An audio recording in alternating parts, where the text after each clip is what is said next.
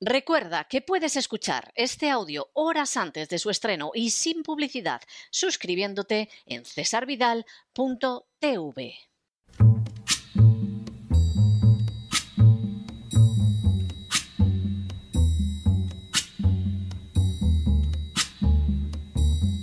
La voz con César Vidal, desde el exilio. When the night has come and the land is dark and the moon is the only light we'll see. No, I won't be afraid. Oh, I won't be afraid just as long as you stand, stand by me. Muy buenos días, muy buenas tardes, muy buenas noches y muy bienvenidos a esta nueva singladura de La Voz. Soy César Vidal, hoy es el martes 26 de abril de 2022 y me dirijo a los hispanoparlantes de ambos hemisferios, a los situados a uno y otro lado del Atlántico y como siempre lo hago desde el exilio. Corría el año 1911 cuando el contraalmirante americano Raymond P. Rogers elaboró un plan de guerra contra el Japón que incluía la idea de ir saltando de isla a isla en el mar Pacífico hasta llegar al archipiélago japonés y poder atacarlo.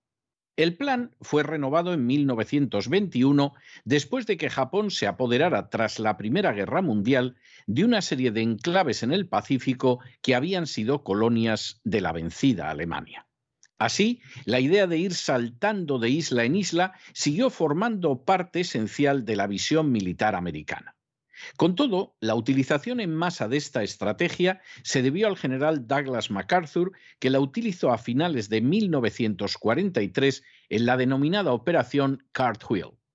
MacArthur demostró que el ejército americano en el Pacífico no tenía que ocupar militarmente todos los enclaves enemigos, sino que podía saltarlos como si fuera una rana, avanzando hacia territorio japonés y dejando a la vez aisladas a las guarniciones niponas mediante el uso del arma submarina. Lejos de exponerse a pérdidas masivas de efectivos en el asalto de los enclaves enemigos, MacArthur se limitó a golpear objetivos estratégicos utilizando la sorpresa y la aviación y saltando como una rana sobre otros enclaves del adversario que se veían aislados y sin posible capacidad de verse pertrechados o de recibir refuerzos. De esa manera, MacArthur iría tomando las Islas Salomón, Nueva Guinea, el archipiélago de Bismarck y finalmente las Filipinas, cambiando de esa manera el rumbo de la guerra en el Pacífico. En las últimas horas hemos tenido nuevas noticias sobre la expansión china en el Pacífico. Sin ánimo de ser exhaustivos, los hechos son los siguientes. Primero, en el año 2019, el gobierno de las Islas Salomón dejó de considerar a Taiwán como la representante de China y estableció su embajada en Beijing. Su conducta era semejante a la de la inmensa mayoría de la comunidad internacional que no reconoce a Taiwán como representante legítima del pueblo chino. Segundo, la acción adoptada por las Islas Salomón vino acompañada de una masiva inversión económica de China en este archipiélago. Tercero, en noviembre del año pasado, las Islas Salomón fueron víctimas de revueltas internas que al final se vieron sofocadas mediante la intervención de Australia. De manera bien reveladora, la intervención de Australia en la Salomón impulsó al gobierno del archipiélago a acercarse más a China. Cuarto, Así, en febrero de este año, el gobierno de las Islas Salomón decidió profundizar en sus relaciones con China, posiblemente temiendo una intervención en su contra llevada a cabo por Australia, que desde hace décadas ejerce un papel de vigilancia sobre el archipiélago. Quinto, Hace apenas unas semanas, las Islas Salomón anunciaron que habían ampliado sus acuerdos de seguridad, diversificando las colaboraciones en materia de seguridad con China. Sexto, el tratado, que recibe la denominación de Acuerdo Marco entre el Gobierno de la República Popular de China y el Gobierno de las Islas Salomón sobre cooperación en seguridad, constituye un paso más hacia el control del Océano Pacífico por la República Popular China. Séptimo, Pieza clave en el acuerdo ha sido la determinación del primer ministro de la Salomón, Manasseh Sogabar, por llegar a un pacto de seguridad con China. Octavo, el acuerdo con China presenta una relevancia innegable en la medida en que Beijing parece estar aplicando la antigua táctica de ir saltando de isla en isla para proceder al control del Pacífico. Noveno, de hecho, el acuerdo de cinco años de duración, que puede ser sujeto a renovaciones automáticas, permitiría a China desplegar tropas en el archipiélago. Décimo. Así, el artículo primero del acuerdo establece que en función de sus propias necesidades y con el consentimiento de las Islas Salomón, China puede realizar visitas navales, llevar a cabo reabastecimientos logísticos y hacer escalas en las Islas Salomón y las relevantes fuerzas de China pueden ser utilizadas para proteger la seguridad del personal y los proyectos chinos de envergadura en las Islas Salomón. Un décimo.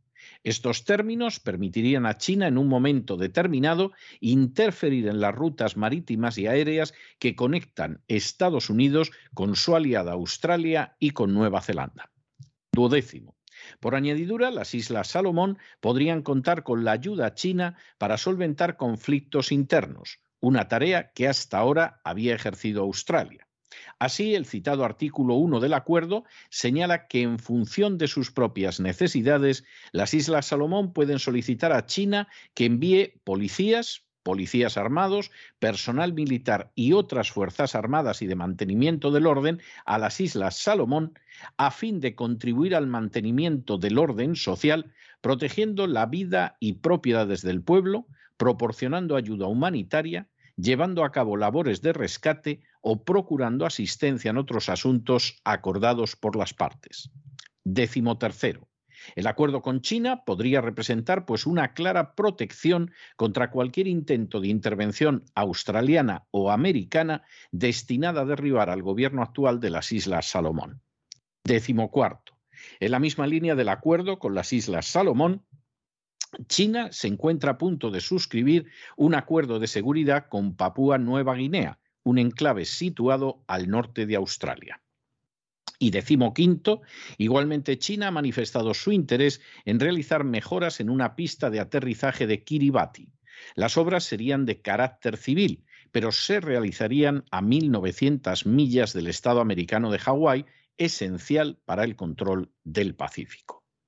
El Océano Pacífico se convirtió desde el siglo XIX en un escenario de importancia excepcional para el control geoestratégico del mundo. Si en ese siglo Japón, Francia, Inglaterra, Alemania, Holanda, España y los Estados Unidos tenían un peso mayor o menor en sus aguas, la guerra hispanoamericana de 1898 reforzó el papel de los Estados Unidos y expulsó a España de su ámbito. La Primera Guerra Mundial dejaría fuera del escenario a Alemania, otorgando un poder todavía mayor al Japón. Tras la Segunda Guerra Mundial y la caída de los imperios coloniales europeos, el Pacífico se convirtió en un lago americano en el que contaba con la colaboración de Australia y del Japón. Esa situación se ha visto alterada gravemente en este siglo por el resurgimiento de China como gran potencia. Mediante una estrategia sagaz e inteligente de salto de islas, China ha ido extendiendo su capacidad de acción militar sin intervenir en absoluto en el menor conflicto armado, con un coste bajísimo y favoreciendo además su extraordinario avance económico. Frente a una manifestación de poder militar de Estados Unidos que suele resultar costosísima, que no pocas veces se sella con el fracaso, como en el caso de Afganistán, y que es percibida como intolerablemente agresiva por los países del Pacífico, China ha preferido cultivar la diplomacia y las relaciones comerciales. En apariencia, Estados Unidos sigue siendo la primera potencia del Pacífico, pero si bien se examina el escenario, se percibe que sus aliados principales son el Japón, sobre el que arrojó las dos únicas bombas atómicas lanzadas en toda la historia, Taiwán, que no cuenta prácticamente con reconocimiento diplomático de ninguna nación del globo, y dos islas, Australia y Nueva Zelanda, de población mayoritariamente originaria de Europa y contempladas como invasoras por no pocas de las naciones del Pacífico. Cortar las líneas de comunicación de Estados Unidos en el Pacífico se va convirtiendo día a día en una tarea más fácil para una China convencida de que a medio plazo puede convertirse en la primera potencia mundial. En paralelo, Estados Unidos se ha involucrado en una guerra que se desarrolla tan lejos del continente americano como Ucrania que provoca el distanciamiento creciente de unos aliados europeos que se sienten empujados al borde de la crisis económica por ese conflicto, que parece haber olvidado totalmente el papel de la diplomacia en la política internacional y que ha revertido la inteligentísima política del presidente Nixon de mantener separados a China y a la Unión Soviética al arrojar a Rusia en brazos de China. A esa suma de torpezas se une una ironía de la historia, la de que Estados Unidos, que diseñó la táctica del salto de rana para controlar el Pacífico, al final tiene que ver cómo ese tipo de acción es aplicado en su contra por la República Popular China. Pero no se dejen llevar por el desánimo o la frustración. Y es que a pesar de que los poderosos muchas veces parecen gigantes, es solo porque se les contempla de rodillas, y ya va siendo hora de ponerse en pie. Mientras tanto, en el tiempo que han necesitado ustedes para escuchar este editorial, la deuda pública española ha aumentado en cerca de 7 millones de euros y una parte no pequeña va a esos medios de comunicación que jamás les hablarán de lo que sucede en el océano más importante del mundo, el Océano Pacífico. Muy buenos días, muy buenas tardes, muy buenas noches. Les ha hablado César Vidal desde el exilio. Que Dios los bendiga.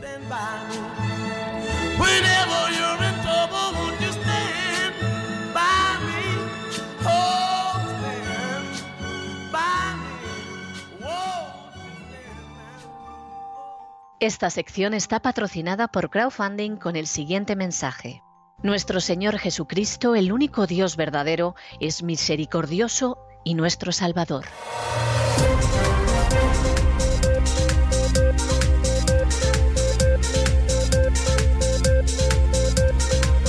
Las noticias del día. Estamos de regreso y estamos de regreso después de ese editorial que hemos dedicado a la expansión de China en el Pacífico. Porque claro, como la gente está totalmente entretenida con lo que pasa en Ucrania, eh, vino la vacuna, vino Ucrania, suponemos que va a haber otra cosa después de Ucrania y luego aparecerán los extraterrestres, que se supone que tienen que aparecer antes del año 2030, según el foro de Davos, pues bueno, a la gente la entretenemos. Pero una cosa es aquello con lo que se entretiene a la gente y otra cosa muy distinta es lo que pasa en el mundo. Y por supuesto, millones de personas piensan que es lo mismo. Pues no, no, no. A veces tiene algún punto de contacto y a veces no tiene el más mínimo. Y claro, mientras Estados Unidos se dedica a entrar en una política en el este de Europa que es absolutamente falta de inteligencia y que de hecho va a acabar creando no problemas a la Unión Europea, que esos ya ha empezado a creárselos desde hace muchas semanas, sino a los propios Estados Unidos, China va a su bola, que diría un castizo español, va a lo suyo. Y lo suyo es controlar el Pacífico y no solo dejar que el Pacífico ya no sea un lago americano como es desde el año 1945, sino que finalmente China se convierta en la primera potencia hegemónica mundial. ¿Y esto cómo lo hacemos? Pues lo hacemos aprendiendo del enemigo que es algo, por otro lado, que dice mucho de la enorme capacidad de aprendizaje que tienen los chinos. Los chinos no pretenden ser originales, hombre, si te dicen que el Tao es original de China, te hablan de que Confucio es original, la ópera china es original, todas esas cosas. Pero luego, a la hora de aprender, no les importa en absoluto copiar, adaptar, eh, tomar aquello que han creado otros. Posiblemente pocos pueblos hay como el chino que sean una verdadera esponja de absorber lo que es útil. ¿Y cuál ha sido la estrategia que ha funcionado en el Pacífico en un momento determinado para dominar el Pacífico con muy poquitas fuerzas? El salto de la rana. Esta era, una, era también un movimiento un tanto psicalíptico que realizaba aquel, aquel torero que se llamaba Manuel Benítez, el cordobés, pero este es un salto de la rana distinto.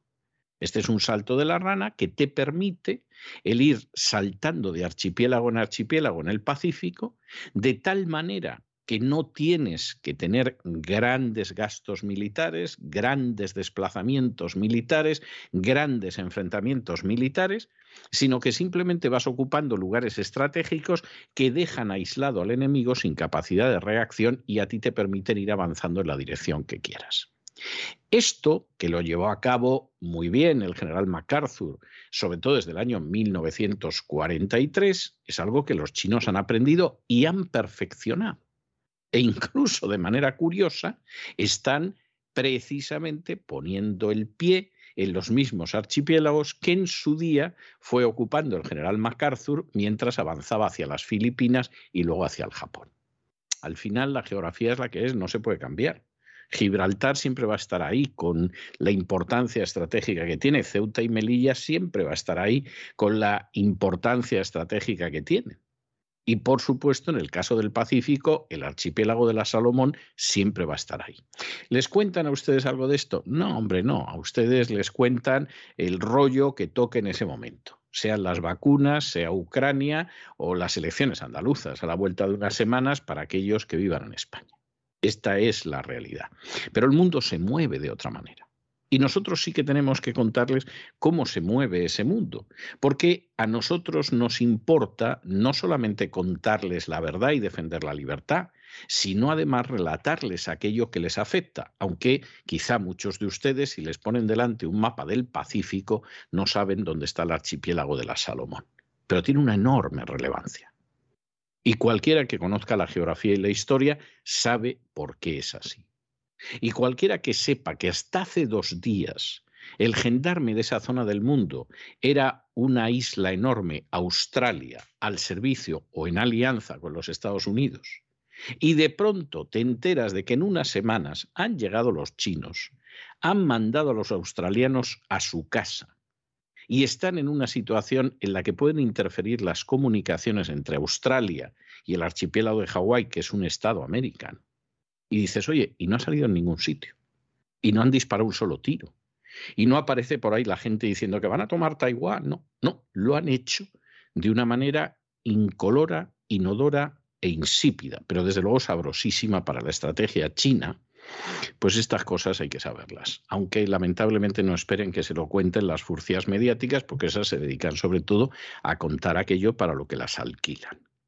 Entramos en nuestro boletín informativo y entramos, como siempre, con una sección dedicada a España y con un tema que es verdaderamente maravilloso. El gobierno social comunista que preside Pedro Sánchez ha decidido que va a cambiar una norma que tiene que ver con la Comisión de Secretos Oficiales y gracias a ello tanto los golpistas catalanes como los terroristas vascos van a poder estar en la Comisión de Secretos Oficiales. Ya se pueden ustedes imaginar que ante este cambio, que además es dudosísimo, que implica que en última instancia, pues aquí lo que hacemos es que, bueno, ya la composición de esa comisión de secretos oficiales ya no va a derivar de una mayoría cualificada, sino de una mayoría simple, etcétera, etcétera, pues esto al Centro Nacional de Inteligencia lo deja, vamos, con las nalgas al aire. O sea, esto es algo verdaderamente bochornoso. Lo deja a los pies de los caballos, porque claro, si el día de mañana Dios no lo quiera, ETA decide que vuelve a secuestrar, a extorsionar y asesinar, tiene a su gente precisamente en la Comisión de Secretos Oficiales enterándose de lo que hace el Centro Nacional de Inteligencia para impedirlo. Y si el día de mañana, que todavía es más fácil, los nacionalistas catalanes deciden dar otro golpe para descuartizar España, separando Cataluña, bueno, pues saben perfectamente lo que va a hacer el Centro Nacional de Inteligencia, porque para eso están ahí y los ha metido el gobierno social comunista, pero sobre todo los ha metido Pedro o Antonio, según algunos, Sánchez. Esto es de una enorme gravedad. O sea, España se está quedando indefensa de una manera que verdaderamente da espanto. En términos de seguridad nacional, España ahora mismo se entrega a sus peores enemigos. Ya lo único que les falta es colocar a los jefes de las mafias moldavas también con un representante en la Comisión de Secretos Oficiales, que a lo mejor hasta lo tienen. Lo que pasa es que no sabemos que está a sueldo de las mafias moldavas, por ejemplo, o de los narcos hispanoamericanos, pero a lo mejor lo está también. Y en términos de defensa internacional, está totalmente inerme. Lo poco que tenía España lo va a mandar a Ucrania. Que vamos, vamos, ya me dirán ustedes la necesidad que tiene España de meterse en semejante fregado. ¿Y qué intereses españoles se ventilan ahí? Y uno dirá, bueno, y, pero la Policía Nacional, la Guardia Civil, en fin, eh, el ejército lo van a rearmar, le van a dar buenos pertrechos, va a tener un equipo digno. No. Esas armas, esos pertrechos, se las damos a Marruecos, que es nuestro enemigo número uno, con apetencias territoriales sobre España, y se las damos a Ucrania, que ya nos contarán ustedes qué relación tiene con España y qué nos importa un pimiento lo que pase en Ucrania. Pues esa es la situación de España. España ahora mismo es una nación absolutamente inerme. Si se encuentra con una amenaza interna o si se encuentra con una amenaza externa, Dios no lo quiera, bueno, pues en fin, esperamos que por lo menos a la gente le den ondas y pedruscos, a ver si emulando al jovencito pastorcillo que se llamaba David puede enfrentarse con Goliat. Porque dicho sea de paso, la OTAN no cubre ni Ceuta ni Melilla y es dudoso que cubra las Canarias. O sea, que Dios quiera que no se produzca un ataque de Marruecos, porque como se produzca un ataque de Marruecos, llegan a Covadonga. Y no sabemos si incluso esta vez hasta la toman. Saque cada uno sus conclusiones. Pero si efectivamente esto no les afecta a ustedes en términos de seguridad nacional e internacional, ya nos contarán que les afecta. Examinamos estas noticias con la ayuda inestimable de María Jesús Alfaya. María Jesús, muy buenas noches. Muy buenas noches, César. Muy buenas noches a todos los oyentes de La Voz. Coincidirán con nosotros que una de las prácticas más utilizadas por el gobierno social comunista es la siguiente. Resulta que tenemos una norma, en este caso en el Congreso, que ha sido consensuada y aceptada. Pero resulta que esa norma es un obstáculo para nuestros intereses particulares, con lo cual haremos todo lo posible para cambiar esa norma. Les guste o no, les interese o no al resto de los grupos políticos parlamentarios. Pues esto que les acabamos de narrar es lo que ha hecho exactamente el gobierno social comunista.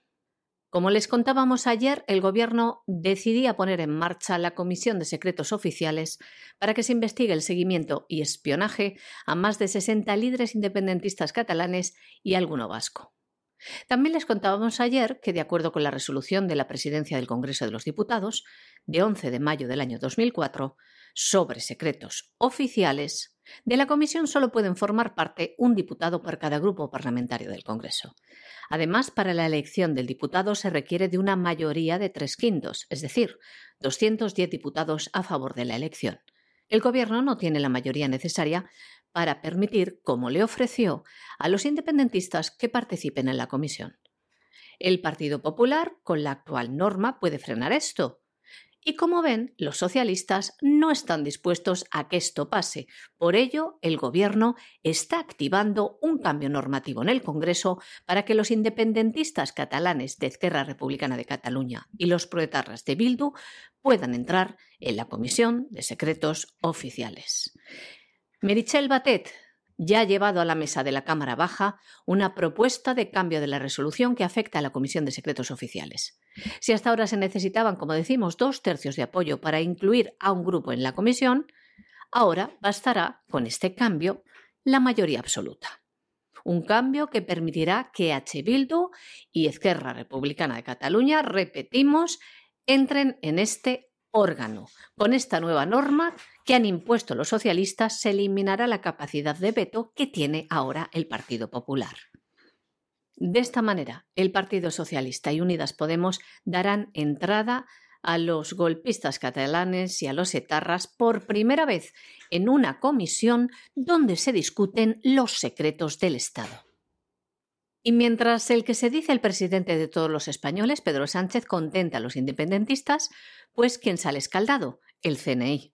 porque como también les contamos, esta investigación afecta de lleno y cuestiona al Centro Nacional de Inteligencia. Ante esto se va a abrir a petición del propio CNI una investigación interna. Fuentes del Centro Nacional de Inteligencia dicen que se encuentran molestos por la visita del ministro de la Presidencia a Cataluña. Denuncian que Sánchez les ha dejado expuestos frente a los independentistas, a la vez que comentan literalmente Sánchez ha dinamitado el prestigio internacional del CNI. Les contamos también que pese al servilismo del Gobierno de España con el Gobierno de la Comunidad Autónoma Catalana, la Generalidad de Cataluña ha anunciado acciones legales por este espionaje presunto a independentistas y acuerda restringir sus relaciones con el Ejecutivo de Pedro Sánchez, lo que implica aparcar la tan venerada mesa de diálogo. Y para dejar un poco más al CNI a los pies de los caballos, el defensor del pueblo, Ángel Gabilondo, ha iniciado una actuación de oficio ante el CNI con la finalidad de comprobar si las presuntas actuaciones de interceptación de comunicaciones mediante el sistema Pegasus, les leemos textualmente, se han llevado a cabo, en su caso, con pleno respeto a las garantías establecidas en la Constitución y en el ordenamiento jurídico. Fuentes próximas al CNI sostienen que el número de independentistas que supuestamente han sido espiados es mucho más bajo de lo que se ha publicado. Explican también que se restringió únicamente este seguimiento a las salidas al extranjero y que además contó con control judicial. Como ven, parte de una investigación a los independentistas que estaban dando un golpe de Estado al gobierno español. ¿Y por qué tiene tanto interés el gobierno social comunista de que los independentistas catalanes entren en esta comisión de secretos oficiales? Pues porque es la moneda de cambio para que los golpistas apoyen su decreto económico de la guerra, ya que este jueves se vota en el Congreso el decreto que contiene las medidas económicas impulsadas por el Ejecutivo para hacer frente a la crisis que dicen ha sido agravada por la guerra en Ucrania. Bueno, y dirán ustedes, ¿y en qué se va el dinero? Vamos a ver, si no tenemos una seguridad interna, ¿eh? ni la vamos a tener en el Congreso, ni la vamos a tener en las labores de la inteligencia y la contrainteligencia española, ni la vamos a tener en lo que se refiere a las fuerzas policiales y del orden, ni las vamos a tener en el terreno de las fuerzas militares. Es decir, España está inerme, pero ¿dónde va el dinero? Si la educación es caca de la vaca si la sanidad es un montoncillo de guano? Si eso lo estamos comprobando cada vez más, ¿dónde va el dinero? Pues miren ustedes, en buena medida va a las comunidades autónomas, a ese invento absolutamente monstruoso que implica que España tenga 17 parlamentos con 17 funcionariados y 17 gobiernos que aparte de gastar el dinero no está nada claro qué más hacen. Para que se hagan ustedes una idea de hasta qué punto eso solo son gigantescas oficinas de empleo. En absoluto eso de acercar el gobierno a las necesidades de los ciudadanos, eso es palabrería, eso es un cuento chino, eso es el discurso del charlista, no se corresponde con la realidad. Para que ustedes se hagan idea, ya hay cinco comunidades autónomas que la mitad de su presupuesto se va en pagar a la gente que trabaja en esas comunidades autónomas. O sea, es algo verdaderamente maravilloso. Ya de media, el 41% de lo que se gastan las innecesarias comunidades autónomas, por no decir las muy dañinas comunidades autónomas, ese 41% se va en salarios de apesebrados. Funcionarios que en su inmensa mayoría han entrado de manera digital, gente que vive de la teta del Estado, y gente que vive sobre todo de chupar los recursos que a ustedes previamente les han exprimido los sicarios de la agencia tributaria. Es que se va en salarios, o sea, no se va en sanidad, no se va en educación, no es que construyan hospitales, no es que haya nuevas universidades, no es que haya escuelas, no, no. De media, el 41% se va en mantener personal. Y en algunos lugares, como es el caso de Castilla-La Mancha, de Extremadura, de Murcia, de Andalucía, de Aragón, ya es el 50%. Esto son cifras absolutamente escalofriantes, pero escalofriantes. Y ahí va el dinero de ustedes. Y si no lo sabían, entérense. Porque cuando llega un sicario de la agencia tributaria y los arruina a ustedes y a sus hijos para generaciones, cuando pisotean la ley porque cobran bonus y quieren seguir cobrando esos bonus, aunque sea a costa de destrozar la vida y la hacienda de ciudadanos inocentes. No intenten ustedes consolarse diciendo, hombre, pero gracias a eso hay carreteras, gracias a eso hay educación. En absoluto. Gracias a eso, lo que hay es centenares de miles de parásitos que se pasan el día entero rascándose el escroto o la parte de la anatomía correspondiente en caso de ser una señora y viviendo a costa del sudor, de la sangre y del trabajo de ustedes. Y los que no se han dado cuenta de esto, verdaderamente todavía no saben de qué va la vaina. Cinco comunidades autónomas españolas gastan ya la mitad de su presupuesto en pagar las nóminas de sus funcionarios.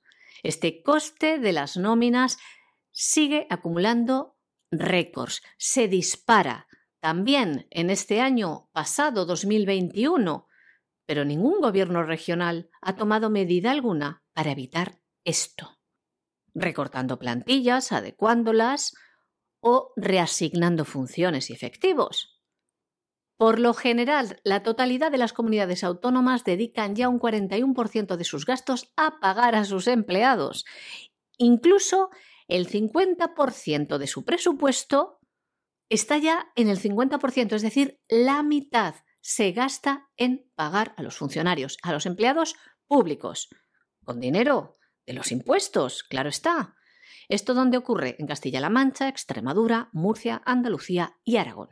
Según los datos de Contabilidad Nacional, estas administraciones públicas cerraron el año con un gasto en remuneraciones salariales de 91.738 millones, frente a los 86.905 millones del año anterior, 2020, es decir, un 5,6% más han cobrado los empleados públicos en el año 2021. Incluso mucho más a las cifras anteriores a la pandemia, el año 2019, donde era de 82.083 millones.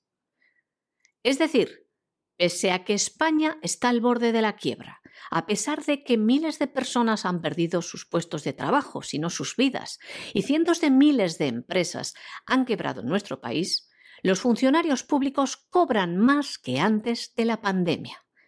Exactamente se ha destinado 9.655 millones de euros más en pagar los sueldos a los que se dicen servidores públicos, dinero que también ha salido de la quiebra de esas empresas que en lugar de recibir alguna ayuda se las ha matado también a base de impuestos. Bueno, nos vamos a Hispanoamérica y vamos a recalar en ese hermosísimo país que tanto queremos y de, tanta, de una manera tan entrañable que es el Perú. Porque Sombrero Luminoso, que es el presidente Castillo, ha decidido esta semana enviar un proyecto de reforma constitucional al Congreso del Perú. Esta es una cosa seria, porque claro, Ustedes saben que dentro del plan de la agenda globalista, la idea es ir cambiando las constituciones de toda Hispanoamérica, que ahora mismo es uno de los grandes teatros de operaciones en los que la agenda globalista pretende implantar su programa y acabar convirtiendo a todas las naciones hermanas de Hispanoamérica en simples protectorados, en simples colonias de la agenda globalista, y claro, eso se pretende hacer por la vía constitucional. Es decir, aquí vamos a suprimir la constitución que existe. Bueno, hay constituciones mejores o peores en Hispanoamérica, cualquiera de ellas es mejor que una constitución globalista, y esto lo vamos a hacer. El primer paso lo dimos en Chile. Se dio en Chile por la sencilla razón de que Chile era un país estable, era el país que tenía menos diferencias sociales, era un país que en el índice de Gini estaba muy bien situado, era un país con una población que no es muy grande, sin grandes diferencias de carácter racial, y si esto se puede hacer en Chile, ya se puede hacer en todas partes. Y efectivamente empezaron a hacerlo y van hacia una, hacia una, hacia un proceso constituyente en Chile que va a terminar con Chile, si Dios no lo remedia, convertido en un protectorado sin libertad, sin independencia y sin soberanía. Y a partir de aquí, pues lo vamos intentando en todas las direcciones. Claro, esto plantea problemas. Por ejemplo, que la reforma de la Constitución es una reforma que generalmente aparece en el texto constitucional y que no suele ser un proceso fácil, porque no es cuestión de que llegue un gobierno y cada nuevo gobierno te cambie la Constitución, como pasó en la España del siglo XIX, pródiga en guerras civiles y en constituciones. No, por regla general las constituciones suelen ser eso que los constitucionalistas llaman constituciones rígidas, que tienen un sistema arreglado de reforma que no es tan fácil. Tiene que haber un consenso nacional muy elevado. ¿Qué es lo que pretende Castillo? Pues hombre, lo que pretende Castillo es fantástico. Lo que está pretendiendo es que en un momento determinado se pueda abrir la puerta a un referéndum que sea el camino previo a una asamblea constituyente para elaborar una nueva constitución. ¿Les preocupa a los peruanos la idea de la nueva constitución? Pues miren ustedes, más bien poco. Los peruanos están muy preocupados, sobre todo por la situación económica del país, porque es un país donde la economía sumergida, la economía informal, es un porcentaje muy elevado. Esa pobre gente que vivía vendiendo en las calles, ya se pueden ustedes imaginar en qué situación está después de dos años de crisis de coronavirus y confinamiento. Ya se pueden imaginar cómo han quedado otros sectores de la producción, como ha podido ser, por ejemplo, la enseñanza, donde de pronto los centros empezaron a cerrar y mucha gente a no pagar lo que debía a esos centros. Y con una situación de ese tipo, en estos momentos, lo sensato sería que las fuerzas políticas, en vez de pensar en el consabido quítate tú que me pongo yo, intentaran pergeñar un plan de salvación del Perú, sin exagerar al llamarlo plan de salvación, porque Perú está en una situación económica nada buena que puede empeorar mucho. Entre otras cosas, porque Perú hace nada, cuatro días, decidió endeudarse para el próximo siglo, como también ha hecho México y Argentina. Es decir, el en su momento presidente del Perú decidió que el país dejaba de ser libre e independiente por un siglo. Y a la vuelta de 100 años, como dice el refrán español, todos calvos. En medio de esa situación, lo que sería sensato es que no solo el presidente, sino también las fuerzas que lo apoyan y las fuerzas de la oposición se sentaran en una mesa para ver cómo salvamos al país de la que sea vecina, porque la que sea vecina va a ser bastante más grave que la que hemos vivido en los dos últimos años. Y efectivamente vemos cómo pagamos la deuda, vemos cómo impulsamos el empleo, vemos cómo en un momento determinado reducimos el gasto, bajamos impuestos y relanzamos el Perú. Es totalmente posible. No crean que les estamos hablando de algo utópico e irrealizable. Es posible. ¿Lo está haciendo el presidente? El pobre presidente no sabe dónde tiene la mano derecha y tiene una ignorancia en materia económica que según te pilla el día te da ternura y te dan ganas de darle un beso en la frente y decir, anda, vete, vete a dormir. Y hay otros días que es que verdaderamente te dan ganas a ti de darte con la frente, pero contra la pared, viendo la situación en la que está el Perú. Pero no vayan ustedes a creer que la oposición es mucho mejor. La oposición está en a ver si tumba al presidente y te quitas tú para que me ponga yo. No da la sensación, no da la sensación de que en términos mayoritarios la casta política del Perú tenga el menor interés en el país, ni en los ciudadanos. Tienen sus intereses. Y por supuesto tienen sus deseos y sus ansias y sus ambiciones. Pero que eso esté canalizado al bien del país, si es así, de verdad es que lo ocultan de una manera, pero vamos, con un pudor y una pudibundez que no hay manera de descubrirlo por ningún sitio.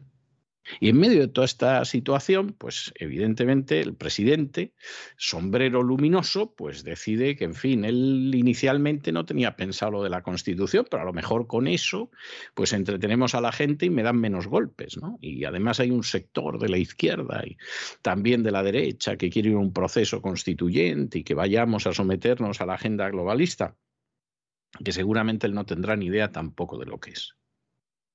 Y desde luego el destino de Perú es tremendo. La legalidad de la Asamblea Constituyente no hace falta que les digamos que es más que discutible. Y el futuro, pues según lo que salga de ahí, puede ser un futuro todavía más inquietante. En Perú, el presidente Pedro Castillo enviaba ayer un proyecto de reforma constitucional al Congreso de Perú para que la población decida si autoriza que una asamblea constituyente elabore una nueva constitución.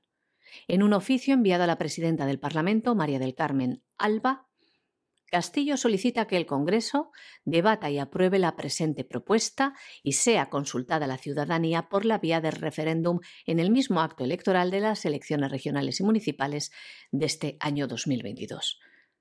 Y es que los ciudadanos peruanos están convocados a las urnas el próximo 2 de octubre y el presidente Pedro Castillo quiere que sea allí donde se consulte por medio de una cédula especial la siguiente pregunta a la ciudadanía. ¿Aprueba usted la convocatoria de una asamblea constituyente encargada de elaborar una nueva constitución política? Las respuestas sí o no. Castillo había adelantado el pasado viernes en un consejo descentralizado de ministros en Cuzco que enviaría la propuesta al Congreso. La iniciativa plantea sumar un artículo más a la actual Carta Magna, el 207, donde se establezca que la elaboración y aprobación de una nueva Constitución esté a cargo de una Asamblea Constituyente elegida por el pueblo, paritaria y compuesta por 130 representantes. ¿Qué respuesta ha tenido? Pues los representantes de seis de las ocho bancadas con presencia en el grupo de trabajo de Constitución adelantaron que no van a respaldar esta iniciativa del Ejecutivo. Muchos de estos diputados indican que el país requiere que el presidente resuelva los problemas que realmente les preocupan a los peruanos, como la crisis económica y la falta de trabajo.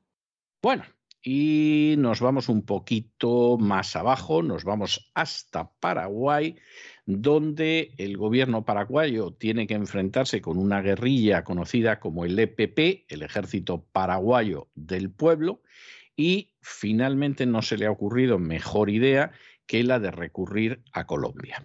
Bueno, ¿esto es bueno o es malo? dirá alguno. Pues miren ustedes, si realmente Paraguay, el gobierno de Paraguay, no consigue acabar con esa guerrilla, es muy malo. Si tiene que recurrir a Colombia, que no consiguió acabar con la propia, todavía peor. Y esta es una de esas cuestiones que yo confieso que me llaman mucho la atención en las naciones de Hispanoamérica. Es decir, cómo se pide ayuda a naciones que no han solucionado el problema.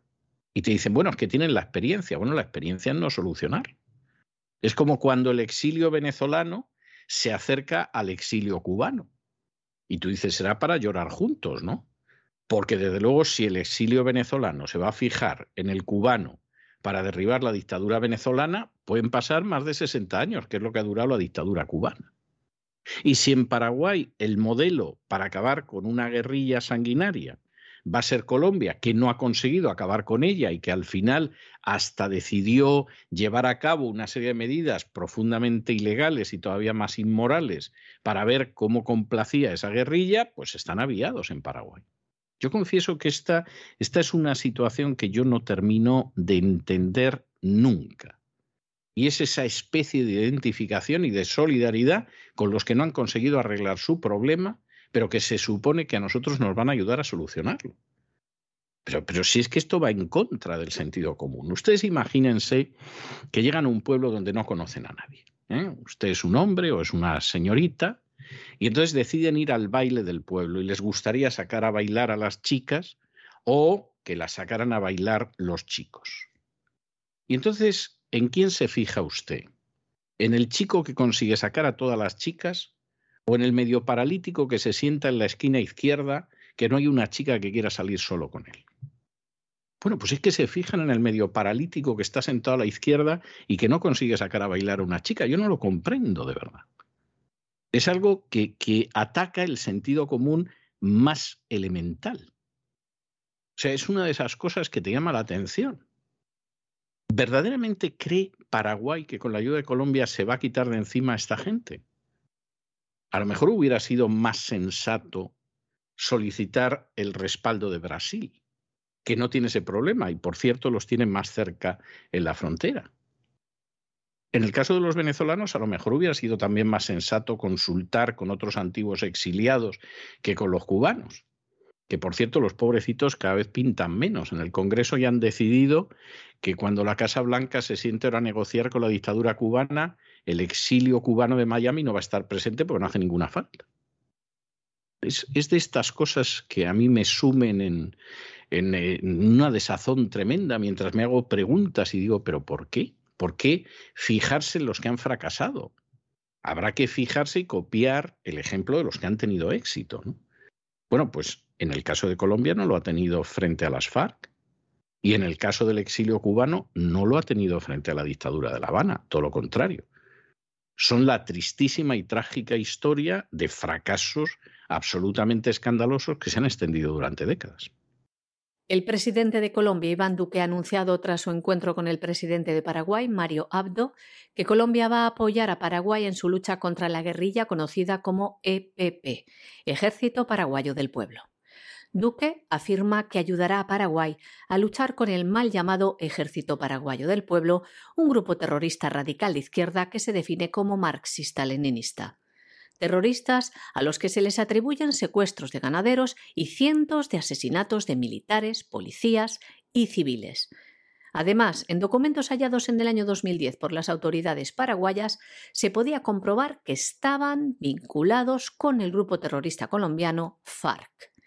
De este modo, el presidente Iván Duque ha puesto a disposición del presidente de Paraguay los equipos de inteligencia, contrainteligencia y las escuelas de formación militar de Colombia para que Paraguay pueda combatir a estos terroristas que operan cerca de la frontera con Brasil.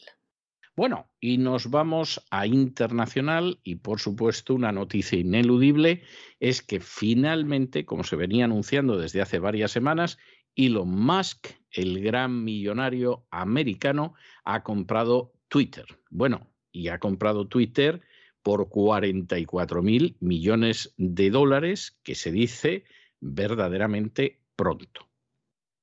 Esto, como ustedes se pueden imaginar, tiene varias lecturas. Tiene varias lecturas porque efectivamente hay quien ha dicho, bueno, pues ya vamos a llegar a la libertad en Twitter. Twitter, que decidió que echaba a Donald Trump por el artículo 33 y a pesar de ser el presidente de los Estados Unidos, a Twitter va a regresar la libertad, porque Elon Musk es un partidario de la libertad, se ha marchado de California, que es un estado demócrata con elevados impuestos, aunque impuestos muy moderados si se compara con los que se pagan en España, se ha ido a vivir a Texas, que es un estado republicano con unos impuestos bastante más bajos, vuelve la libertad. Bueno, a lo mejor vuelve la libertad para Donald Trump, que vuelve a tuitear, pero no se hagan ustedes muchas ilusiones al respecto, porque Elon Musk es partidario de introducir mecanismos que permitan identificar perfectamente a quién está ahí. Y a lo mejor ustedes tienen una cuenta en Twitter en la que aparecen como Perico el de los palotes. Luego utilizarán esa cuenta para intentar ligar con bellas señoritas, para hacer propaganda de la OTAN, en fin, para ver si pueden encontrar un puesto de trabajo, porque la economía está muy mal, para lo que sea. Bien. Y hasta ahora, siendo Perico el de los palotes, no han tenido ningún problema. O si han puesto María la de los guardias, pues tampoco han tenido ningún problema. Pues a lo mejor lo van a empezar a tener con Elon Musk. Porque va a haber que saber quién es Perico el de los palotes. Y va a haber quién, quién es María de los Guardias. O Mortadelo y Filemón, que a lo mejor son dos primos que se llaman Juan y Jorge, pero se colocan detrás de los dibujitos de estos populares personajes de los tebeos españoles para ocultarse. De manera que de momento el amo es Elon Musk, que es el primer multimillonario del mundo. Es posible que Donald Trump vuelva a lanzar tweets, lo cual seguramente va a ser muy divertido y muy entretenido, pero no está claro que al final de aquí vaya a emerger una mayor libertad. ¿eh? No, no bajen la guardia, no se confíen, que a lo mejor no es así. Twitter ha aceptado la oferta de compra del empresario Elon Musk por unos 44 mil millones de dólares y que además ha aceptado que dejará de cotizar en bolsa. Después de una mañana de especulaciones y de que Wall Street suspendiera su cotización ante un acuerdo inminente, la empresa indicó ayer en un comunicado que Musk, a través de una entidad, pagará 54,20 dólares por acción en la compra. El fundador de Tesla y el hombre más rico del mundo ha dicho en una nota de prensa cosas como estas. La libertad de expresión es el cimiento de una democracia funcional y Twitter es la plaza digital del pueblo donde los asuntos vitales para el futuro de la humanidad se debaten. Decía también Elon Musk lo siguiente.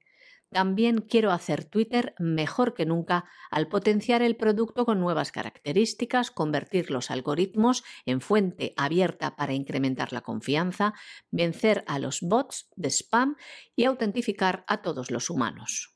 Les decíamos hace unos instantes que la agenda globalista mantiene en estos momentos como uno de sus principales teatros de operaciones precisamente Hispanoamérica, pero no olviden que hay una batalla a brazo partido en Estados Unidos con la agenda globalista que está sentada en la Casa Blanca y con la ideología de género. Y tenemos noticias todos los días.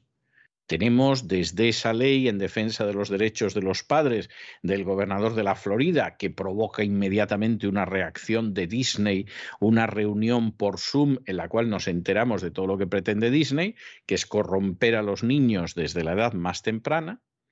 Tenemos esas leyes para ampliar el aborto ya hasta después del nacimiento del niño, varios días después del nacimiento del niño, en que se puede matar al niño, pero se va a considerar que simplemente es un aborto, posdatado en todo caso.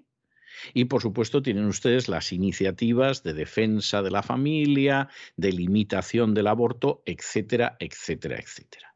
Y en ese sentido, en Estados Unidos hay una guerra, en buena medida eh, que se percibe menos precisamente por los medios de comunicación. Ya entienden ustedes por qué más del 50% de los americanos no se fían de los medios típicos de carácter, eh, pues eh, ya se pueden imaginar, tanto televisivo como radiofónico como escrito, porque efectivamente ese enfrentamiento es tremendo.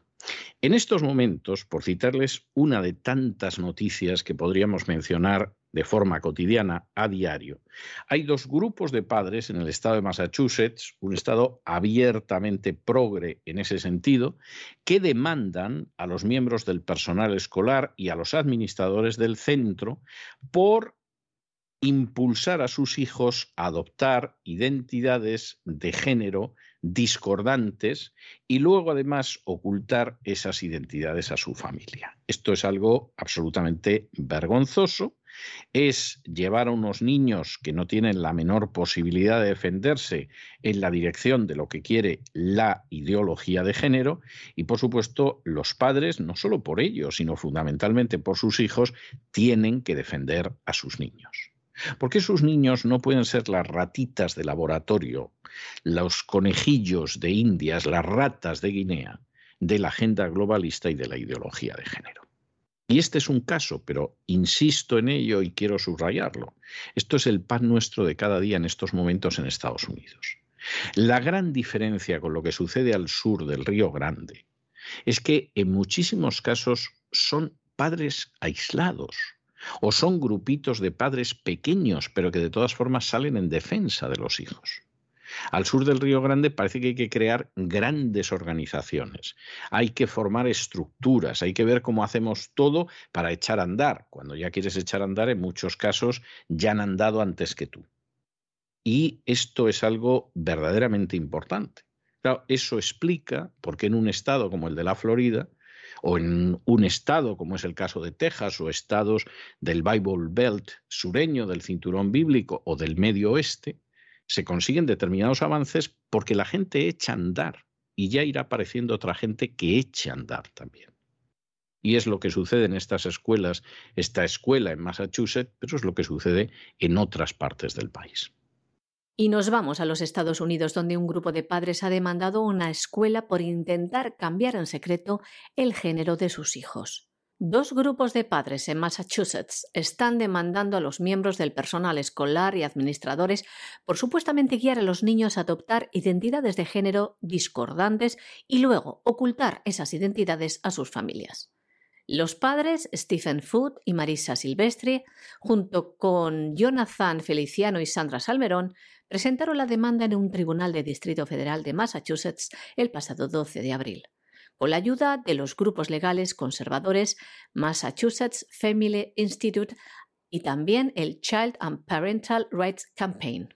Según la denuncia, los funcionarios escolares de Bird Middle School en Ludlow, Massachusetts, guiaron a los hijos de Feud y Silvestri a transiciones sociales en las que estos niños eran llamados por diferentes nombres y pronombres distintos a los que les correspondían a su sexo biológico.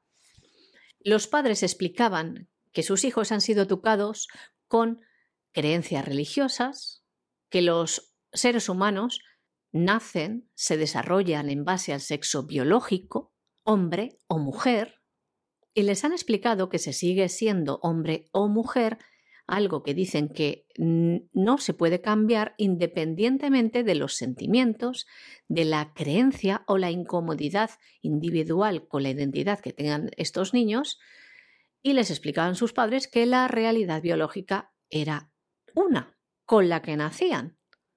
A pesar de todo esto, estos padres dicen que su hija ha cambiado su nombre al menos dos veces desde el mes de diciembre del año 2020, que lo ha hecho en la escuela sin su conocimiento y consentimiento. Además dicen que estos funcionarios escolares se dirigían a su hija como ella prefiriera, pese a que los padres, cuando conocieron esto, les dijeron que no hicieran esto. La demanda también establece que el hijo de la pareja se identificó como transgénero y solicitó que lo llamaran por un nombre femenino, algo que la escuela también ocultó a los padres. Los padres insiste que a pesar de haber dado a la escuela instrucciones específicas de no involucrarse con sus hijos en este sentido, ya que además les informó que sus hijos estaban siendo tratados por un profesional, por un psicólogo para ayudarlos a lidiar con su disforia de género, pues la escuela insistía en ignorar las peticiones de estos padres. Unos padres que insisten en esta demanda que desde la escuela han sido alentados para adoptar diferentes identidades de género a través de una asignación. No lo dicen por decir, porque se trata de un proyecto que se da a los estudiantes de sexto grado en el que se ponía en duda su género y algo que, insistimos, hacían sin el conocimiento de sus padres. Y hasta aquí hemos llegado con nuestro boletín de hoy. María Jesús, muchas gracias, muy buenas noches. Gracias a ti, César, muy buenas noches también a los oyentes de la voz.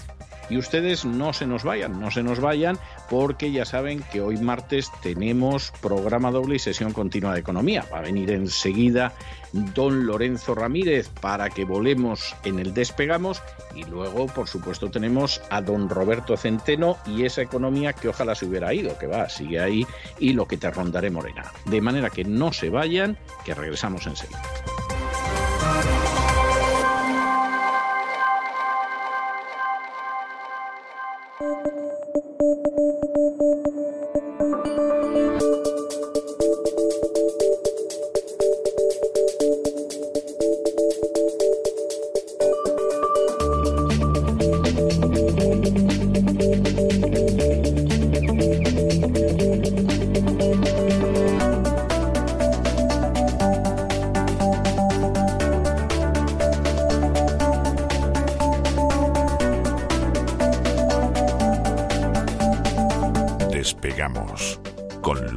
Ramírez. Corremos raudos y veloces hacia nuestro avión, atravesamos el umbral, nos tiramos en plancha sobre los asientos, nos abrochamos los cinturones, despegamos y nos vamos elevando por los aires hasta alcanzar nuestra altura y nuestra velocidad de crucero. A mi lado, don, Lorenzo, se va a sumar usted a la banda de Curro Jiménez, pero ¿qué es esa navaja que lleva? Si parece usted un cruce del estudiante y el algarrobo. O sea, por favor, explíqueme estas cosas que me inquieta, don Lorenzo. Muy buenas noches. Muy buenas noches, don César. Patillas tengo, pero, pero tan calvo como el algarrobo no estoy. O sea, tampoco, tampoco tengo el pelo de Curro Jiménez. ¿eh? Tampoco tengo el pelo. Y no tiene usted un pelo de tonto, o sea, no estará calvo como el, algarrobo, pero un pelo de tonto tampoco tiene usted. Aquí estoy de asalta camino, don César, a ver si trinco alguna bombona de butano, un poco de gas o algo, ¿no? Que parece que estamos a navajazos en la Unión Europea para, para ver quién trinca el gas, porque claro, la Unión Europea lo que no quiere es pagarlo. Es decir, la Unión Europea quiere gas, pero sin pagar, sin pagar, hacerse un simpa, ¿no? En el consumo del gas. La verdad es que menos dos días que llevamos. Estoy aquí escondido de todas maneras, estoy escondido porque no sé si sabe usted, don César, que el Centro Nacional de Inteligencia ha detectado una elevada presencia de espías en España. Ah, sí. Sí, sí.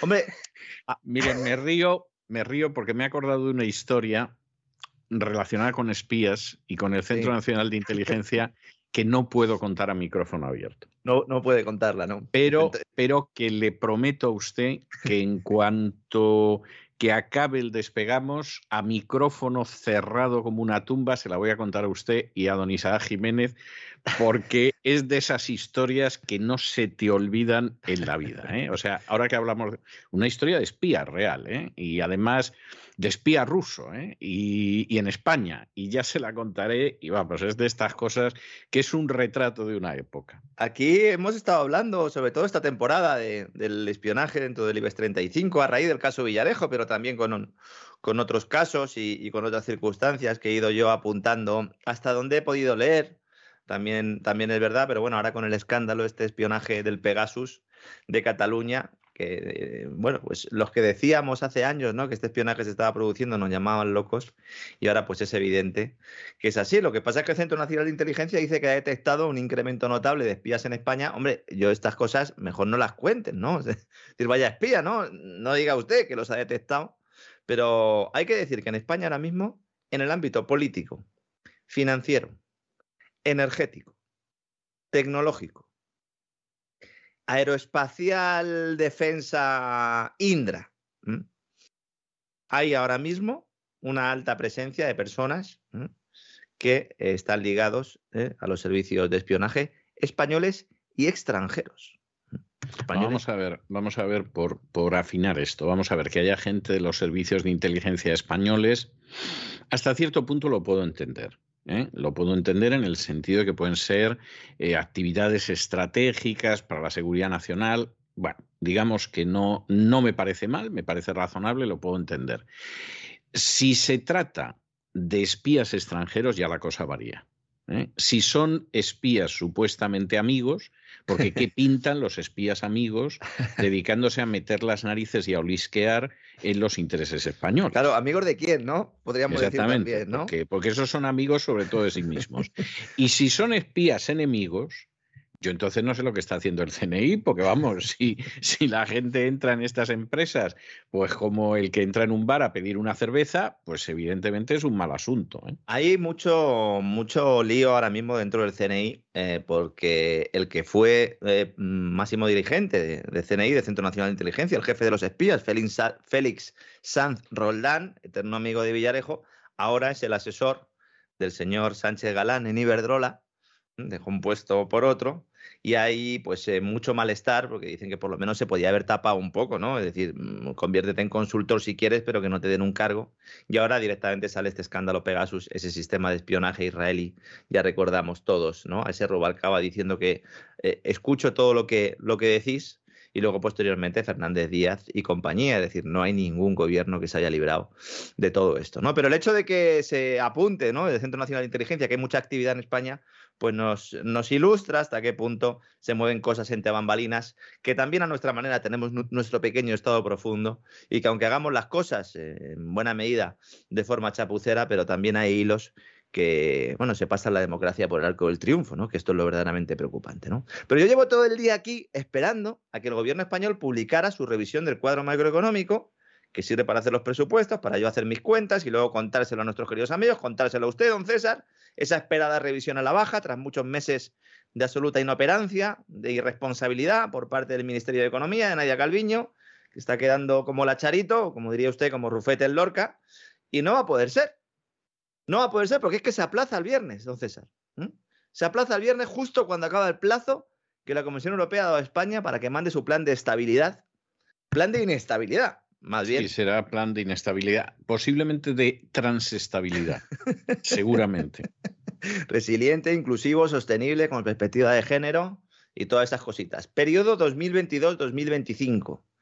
Yo estoy esperando como agua de mayo este plan porque me lo voy a poner aquí en la pared como, como hacen los eh, en las series estas de espías también, ¿no? Que ponen allí todas las cosas en la pared y luego pues eh, eh, sacan rotuladores grandes rojos, ¿no? Y hacen círculos y ponen gomas y cuerdas de un lado a otro para establecer las conexiones, ¿no? Pues yo lo voy a tener aquí puesto para todos los días contar que va a ser completamente mentira desde el principio hasta el fin, porque claro, si se basa sobre el supuesto de que España va a crecer me recuerda mucho a la época de Zapatero en 2007, cuando decía, nos esperan cuatro años de crecimiento y de empleo, ¿no? Pues bueno, y decían también que estábamos en la Champions League. Sí.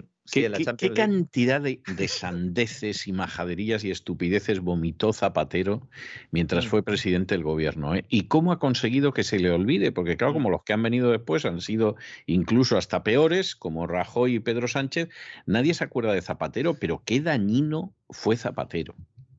Sí, porque además en cuanto planteó aquel escenario, pues em, hubo mucha gente que, claro, se crea el presidente. Hay mucha gente que todavía piensa y dice, bueno, si lo dice el presidente, será cierto. Yo entiendo que esto es mucha bisoñez, incluso más que la que tengo yo en, algunos casos, pero evidentemente, pues este plan eh, de estabilidad lo único que es una justificación para eh, solicitar dinero a Europa y para mantener una ficción. ¿no? Bueno, ¿cuál es la razón de este nuevo gatillazo monclovita? Resulta que el jueves el Parlamento vota el mal llamado plan de choque para paliar las consecuencias económicas de la invasión de Ucrania. Este es el nombre que le ha puesto el gobierno, no es el nombre que le he puesto yo. Esto básicamente es un programa con el que el Ejecutivo pretende tapar varios agujeros, entre ellos el principal, el de la morosidad de los créditos ICO, que no se pagan y entonces había que buscarse un invento y qué mejor que la guerra de Ucrania y ganar algo de tiempo. Hasta ayer, el Partido Popular decía que estaba dispuesto a apoyar a Sánchez. Contamos aquí que había una propuesta de Fijó con unas rebajas fiscales que le había entregado el PP al, Partido Socialista para decir, mire, este es el principio de nuestro entente, ¿no? ni siquiera se lo ha leído Sánchez, están muy enfadados hoy en el Partido Popular.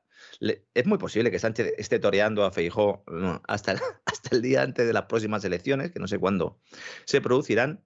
Pero básicamente hay que decir una cosa, todos los presupuestos, las cuentas públicas, previsiones de ingresos y gastos, todo el edificio macroeconómico español está montado sobre una previsión de crecimiento del 2022 del 7%. Que eso no sé lo que ni Blas. O sea, vamos, pero ni Blas, ¿eh? Sobre todo porque es que, vamos a ver, es que estamos ya eh, a finales de abril. Si estuviéramos en enero, podríamos decir, bueno, pues es voluntarista, pero se puede cumplir, pero es evidente que no se va a cumplir. El Banco de España, que no es una institución precisamente antisistema, cifra el crecimiento en el 4,5. La IREF, la institución independiente también lo independiente, entre comillas, de responsabilidad fiscal, en el 4,3. El Fondo Monetario en el 4,8. El Fondo Monetario lo va a ir rebajando progresivamente, ya sabemos que es su estrategia clara, frente, insisto, al 7% que rubricó Sánchez de las previsiones macroeconómicas de 2022. A mí me dicen, me, comentan, ¿eh? se dice en el seno del departamento de Nadia Calviño que lo van a bajar al 5%. Cuidado que el jueves vamos a conocer la tasa provisional de inflación de abril, que puede superar el 10%. ¿Mm? Estamos en el 9,8, puede superar el 10. ¿Qué es lo que se está diciendo a los medios de comunicación y esto lo están trasladando y es absolutamente falso? Dicen, no, es que vamos a esperar un poco porque ya vamos a conocer ya la encuesta de población activa que nos dirá un poco el nivel de empleo que se publica el jueves y también el avance del PIB del primer trimestre que sale el viernes. Esto es falso, pero por una sencilla razón. El Ministerio de Economía ya tiene estos datos. ¿Mm? Evidentemente que los tiene. Como si no lo estuviera. Pero vamos a lo importante. Vamos a hablar luego algo más de España, pero elevemos la altura de nuestro avión para hablar de la guerra económica que vivimos desde hace semanas y que tiene muchas más implicaciones a largo plazo que el conflicto bélico en, el este de Ucrania. Ya está plenamente operativo el decreto ruso para garantizar que el gas siga llegando a Europa. Y digo bien, es el decreto para garantizar, vuelvo a repetir, que el gas siga llegando a Europa y pagado en rublos euros. Yo sigo diciendo que de alguna manera Putin permite que se pague en euros. He explicado ya muchas veces el sistema. Y de esa manera, pues un poco salvar la cara de esas empresas occidentales, sobre todo europeas, que pagan en euros. Bruselas ha determinado que sea cada país el que decida si sigue o no comprando hidrocarburos a Rusia. Principal novedad.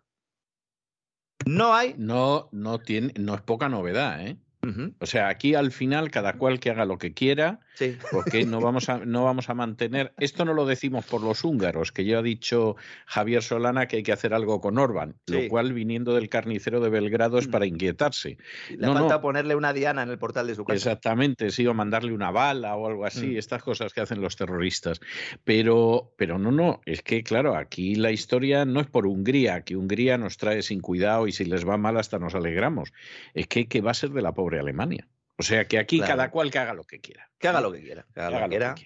Ahora ya además que está Macron y tal, que ya hemos alejado el fantasma Le Pen y tal, bueno, cada uno haga lo que quiera. Entonces se, des- se descarta un veto conjunto que solo va a afectar algunas materias primas, materias primas agrícolas, ya comentamos ayer el tema de la hambruna, le dedicaremos un gran reseteo. Estoy trabajando porque el gran reseteo de las próximas semanas, los próximos programas, yo creo que prácticamente todos los de mayo van a ser de- para muy cafeteros. Tenemos muchos temas y uno de ellos es esa, esa gran hambruna, que quiero entrar a fondo en ella y que, bueno, pues en este caso sí que afecta ese embargo ¿no? de productos.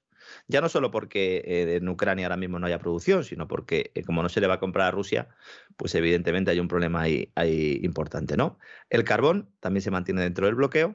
Hay otros bienes, efectivamente, pero no el gas y el petróleo. Eh, La de vueltas una vez que hemos dado para llegar a la casilla de salida. Se habla ya de un embargo energético a dos velocidades. A mí me ha dado la risa cuando lo he leído esta mañana en el Financial Times.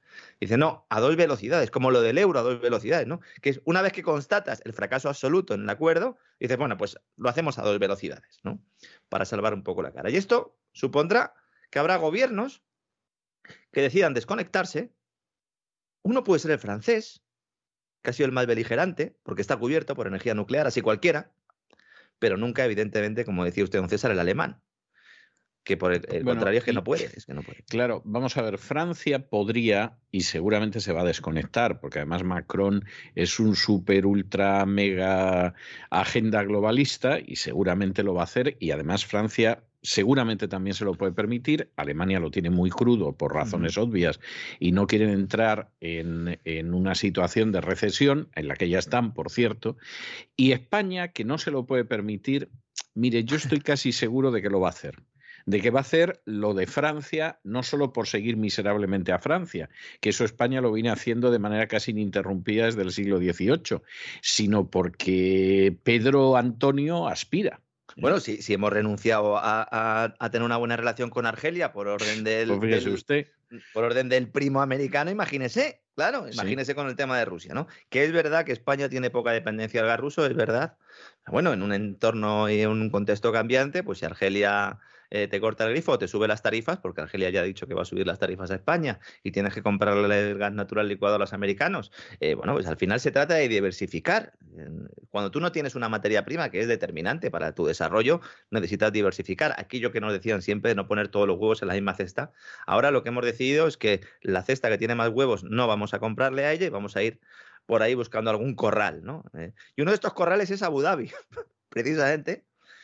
Fíjese, después de dos años, según Reuters, ¿eh? lo, cita Reuters esto, después de dos años, la francesa Total Energies, la, la petrolera eh, eh, francesa, que se quiere comer a Repsol desde hace mucho tiempo, no sabemos si al final lo conseguirá o no, ha alquilado un petrolero para traer crudo de Abu Dhabi a principios de mayo con destino a Europa.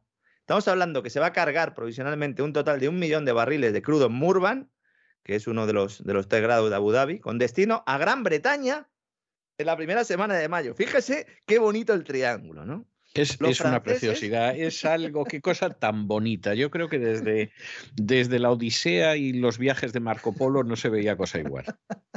Claro que los Emiratos Árabes Unidos, todo el mundo sabe que en Abu Dhabi lo que es una democracia de toda la vida, ¿verdad?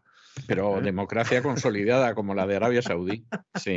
Estos, esos que dicen que ahora el mundo se ha dividido entre las tiranías y las democracias y tal, supongo que las democracias pues incluyen eso, Abu Dhabi, los Emiratos Árabes, Qatar. Arabia Saudí, Claro, claro. Qatar, o sea, Sí, eh, Azerba- en Azerbaiyán no sé cómo está el tema allí, no sé si se eh, vota. democracia, democracia, democracia, democracia. o sea que había, ahora que digo lo de la democracia, había una película muy crítica, porque, porque era una película israelí, pero era muy crítica sobre la sociedad israelí, ¿no? Sobre todo hablando de cómo los pobrecitos sefardíes pues llegaban a Israel y eran ciudadanos de segunda en comparación con los askenasíes. Era una película que se llamaba Casablanca, porque el protagonista pues era un judío sefardí que venía de Casablanca, de, de Marruecos. Y uno de los números más celebrados que se pueden encontrar en YouTube era un número que se llamaba Democracia. Y entonces en el demo, demo, democracia, que decía eh, el estribillo, iban describiendo la democracia. Y aquello era, pues eso, lo de Qatar. ¿eh? O sea, era, yo creo que es, y además es tremendo porque Israel es una democracia, no cabe la menor duda, además es un modelo copiado directamente del británico y todo, pero el escepticismo que había en esa canción, le hablo de una película que debe ser de finales de los 60, inicios de los 70, era pasmoso. Yo recuerdo que vi la película y en aquella época que algunos suspirábamos por la democracia porque vivíamos bajo el franquismo, a la inmensa mayoría de la población le importaba un pimiento, pero a algunos sí nos importaba, de pronto aquella canción nos pareció herética, porque era una un, de un criticismo hacia, hacia las democracias tremendo, tremendo. Bueno, pues yo cuando oigo a veces la palabra democracia, democracia, no puedo dejar de acordarme de ese número musical de la película Casablanca, que, que, efectivamente decía cosas que en el caso de Qatar, Arabia Saudí y demás gobiernos eh, liberales y democráticos, pues por supuesto no se pueden aplicar, claro está. Bueno, ahora que hablamos de Qatar, eh, en noticia el jeque Altani, uno de los miembros de la familia real qatarí, que aunque mucha gente no lo sepa, pues tenía, eh, o sigue teniendo, todavía no lo ha vendido, un 5% de prisa de la editorial del diario El País y de la cadena SER. ¿eh? Estos son los amigos de... Muy democráticos. Muy democráticos, sí. Muy democráticos. Al final, un déspota de Oriente Medio, eso pues es. es exactamente. Y entre eso, la parte que tiene BlackRock y tal, pues fíjese usted lo que sale de. BlackRock, de lo que, tiene es la, lo que tiene es la deuda, que es aún peor. O sea, que es, aún peor. para controlarte es mucho peor eh, depender de alguien que tiene tu deuda que de un accionista que al final pues tiene que encontrar un poco eh, pues a otros accionistas para ir completando ese peso, ese poder. Ha puesto en venta su 5% de prisa. Entró en 2015 y, y, bueno, pues metió 64 millones de euros, ya perdió la mitad. Yo no sé si este hombre es muy listo, muy tonto, o es que está recibiendo otra cosa por otro lado, que también... Pues eso el pueblo se lo va a exigir, ¿eh? Porque Qatar, que es una democracia consolidada y sólida, ¿eh? y coránica, ¿eh? pues eso el pueblo se lo va a exigir, ¿eh? O sea, no, no nos vamos a andar con bromas, ¿eh? Bueno, este tipo Altani también es el que salió al rescate del corte inglés. Claro, claro. Este... Sí, sí, este. Y al final el corte inglés tuvo que indemnizar a Catani por incumplimiento de contrato. ¿Eh? porque bueno, pues planteó ahí que si no se llegaba a un determinado volumen de negocio, pues había que indemnizarle, ¿no? El jeque catarí del cual no se podía hablar porque el corte inglés metía dinero en todos los medios de comunicación y por lo tanto no podíamos hablar del jeque Altani, nosotros aquí hablamos de él. Son muchos, son muchos estos, ¿no? Bueno, pues todo este petróleo o todos estos hidrocarburos en general que se van a ir a buscar evidentemente, ¿no? A, a otros países, en este caso Emiratos Árabes Unidos, es un petróleo que no va a ir a Asia, porque básicamente lo que no se va a hacer es bombear más para dárselo a los franceses, porque la OPEP eh, tiene su calendario. Seguramente poco, a poco yo creo que abrirán un pelín el grifo en las próximas reuniones, pero bueno, eso es, eso es un, un vaticinio más que, más que un hecho, eh, ni siquiera es un análisis, pero lo que está claro es que buena parte de ese petróleo ya no va a ir a los otros clientes. ¿Quiénes eran los otros clientes? Pues fundamentalmente clientes en Asia, China e India. ¿Qué pasa? Que esto a China y a India se la trae al pairo. ¿Por qué? Porque ellos ahora mismo lo que están es comprando hidrocarburos rusos con descuentos. Siguen con ello y van a aprovechar y lo van a seguir haciendo. Eh, porque... Yo, yo me hace gracia cuando de pronto algunos dicen, bueno, está clarísimo que Putin ha perdido el relato. Tú dices, bueno, ya que hablemos de relato. Bueno, aquí a lo mejor sí, ¿no? Porque nunca lo ha tenido claro, ese relato. Claro, en Occidente claro, me refiero, pero fuera. Claro.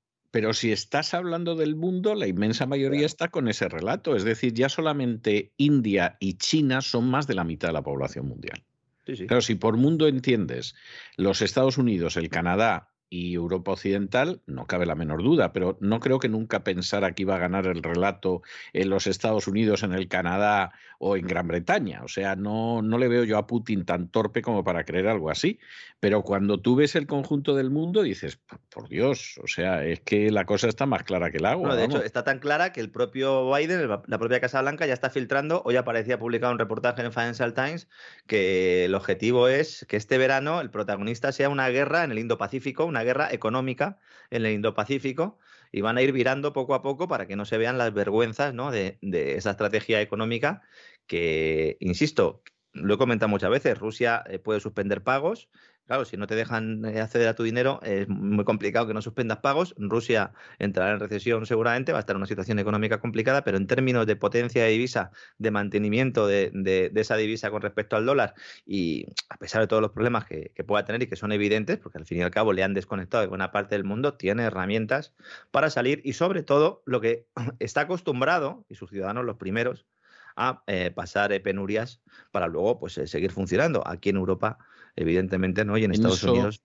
En eso coinciden todos los analistas, empezando por los rusos. Es decir, nosotros estamos acostumbrados a pasar unas privaciones que, vamos, en Europa se les acerca el fantasma de la privación y, eso puede ser terrible. Aquí están cocinados por la historia de una manera ciaga, pero no cabe la menor duda. O sea que yo en ese sentido no, no le veo más. la prueba está en, en el tema de los chalecos amarillos, ¿no? Cuando sucedió todo el tema de los chalecos amarillos. Y luego en España el conato que hubo también de chalecos amarillos, que ya en el momento en el que tienes 15 días eh, problemas de suministro de determinados productos en supermercados y que tienes un precio de la energía eh, muy elevado, pues eh, tienes problemas sociales importantes, por lo menos pues pueden caer tus gobiernos allí, es otra cosa, ¿no? Los suministros también corren peligro. Hay, una cuestión, si me permite que le interrumpa, porque el editorial de hoy ha ido en esa dirección y es la manera en que China sigue extendiéndose en el Pacífico y quitándole el pan ah. debajo del sobaco, que diría un castizo, a, Estados Unidos y a los aliados de Estados Unidos, claro, pueden intentar ver la que organizan, pero, pero, ahí el tablero de ajedrez es un tablero de ajedrez que ha hecho que el Pacífico haya pasado de ser un lago americano desde 1945 a en estos momentos cada vez tener más la impresión de que es una charca china. Mm, porque Australia no puede controlar protectorados que ha tenido, y yo lo comentaba en el editorial de hoy, como las Islas Salomón, que esto ya lo controla China, Australia que se vaya olvidando de esto, a pesar de que intervino militarmente el año pasado, esto a Australia se le ha acabado, y en el Pacífico no nos engañemos, Estados Unidos tiene un estado que es el archipiélago de las Hawái, que es territorio americano, es un estado desde poquito antes de la guerra hispanoamericana del 98. Y que sirve para repostar y poco más. Y para poco más. Y bueno, hay gente que vive allí y vive muy bien, dicho sea de paso. hace un calor espantoso y tal, pero me dicen que se vive muy bien. Aloja, aloja, ¿no? Aloja. Y, y entonces tiene eso Australia y Nueva Zelanda, eh, que han sido, sobre todo Australia, Australia ha aliado, la situación de Nueva Zelanda está más, más apartada de Estados Unidos, pero China en estos momentos está controlando las comunicaciones de Australia. Australia se puede ver aislada del aliado americano. Y el otro aliado que le queda a Estados Unidos, pues es Corea del Sur, que no la veo yo metiéndose en ningún tinglado, y el Japón, Japón, que... que... de momento es un aliado de Estados Unidos, pero el día menos pensado de pronto aparece un nipón recordando las dos bombas atómicas y no sabemos lo que puede pasar en el Pacífico. Es decir, Estados Unidos está jugando muy mal las cartas y esto es enormemente arriesgado. la, estrategia americana pasa porque Japón sea su policía ahí. ¿eh? Cuando uno lee todos los informes de los think tanks y tal, por lo menos es su intención, ¿no? Que Japón al final sea el, que, el que, si hay follón ahí más allá del económico, eh, si hay un follón bélico, eh, pues que sea Japón el que saque la cara, ¿no? Lo cual pues sería tremendo, ¿no? Que en Alemania saque la cara, eh, en Europa Alemania saque la cara por la OTAN y en y en el Indo-Pacífico Japón también, ¿no? Sí, sí, es, tremendo, sí. pasado, ¿no? Bueno, pero no es tan extraño porque en Alemania es verdad que colgaron a lo que se llamó los grandes criminales de guerra nazis, mm. pero luego... A los que no se llevaron a la NASA, quiere decir. bueno, a la NASA o a la CIA, o sea, quiero decir, el resto los integraron en la... O a laboratorios, a laboratorios. O, exacto. O en Estados Unidos, pero en el caso de Japón, bueno, pues en Japón todavía menos. Hubo unos juicios en Tokio que fueron la versión japonesa de los procesos de Nuremberg, donde cayeron algunos de los japoneses más, especialmente más sanguinarios, pero bueno, el resto, empezando por el emperador, no les pasó absolutamente nada. ¿eh? O sea que, y, y yo no, sinceramente no me fiaría de Japón como gendarme del Pacífico, porque Japón no tiene nada que hacer frente a China. Y China sigue teniendo un recuerdo no positivo de la invasión de China por Japón. ¿eh? O sea, cualquiera que en un momento determinado vaya a Nanjing ¿eh? y contemple el Museo de las Atrocidades Japonesas en Nanjing, o contemple los museos chinos donde aparecen las primeras cámaras de gas, que no fueron nazis, fueron japonesas. Mm. para exterminar a chinos, etcétera, etcétera. O sea, en China siguen respirando por la herida de lo que fueron los muchos años de lucha contra el invasor nipón. O sea, que es una de esas cosas como para, para tonterías las justas. Bueno, por si alguien quiere acceder al artículo que citaba antes de Financial Times, en el titular plantea algo así, se podría traducir como la estrategia estadounidense para China, todo armas, all guns and no butter, y, nada de mantequilla, ¿no? Pero la verdad es que leyendo un poco entre líneas y sobre todo con, lo que ha comentado usted y, y, que va en línea con el editorial, yo creo que a la gente le servirá para configurar un poco el, relato ¿no? de lo que vamos a ver en los próximos meses. ¿no? Comentaba antes con el tema del suministro también energético, que Ucrania es importante, evidentemente no solo por la guerra, sino porque eh, se ha producido un incendio en unas instalaciones de almacenamiento de petróleo en Briansk, que está muy cerca de la, de la frontera de Rusia con Ucrania, la frontera antigua, porque la, frontera nueva no sé dónde va a quedar, ¿no? Y Moscú eh, afirmó que el incendio eh, fue el resultado de un ataque con misiles ucranianos, ¿no? Esto es fácil de saber, ya no es como antes, ahora ya prácticamente lo sabemos, por mucho que los medios de comunicación occidentales intenten negarlo, ¿no? Entonces, el depósito de petróleo en cuestión está muy cerca de un oleoducto, el oleoducto Druzhba, que alimenta el crudo ruso en Europa, y no está claro si este oleoducto que está operado por Transneft se ha visto afectado. ¿no? Entonces, este oleoducto es responsable del transporte de una quinta parte de las importaciones europeas del petróleo ruso. Estemos atentos, porque si resulta que son los ucranianos o quien esté dirigiendo a los ucranianos eh, quien lo va a destruir, pues luego cuando se produzca esa destrucción, si es que se produce, pues ya sabremos, ¿no? Eh, o estaremos preparados para no comernos toda la propaganda nuestra, porque hay propaganda rusa, pero también hay propaganda occidental, y los que solo ven la propaganda de un lado es que realmente están siendo víctimas. ¿no?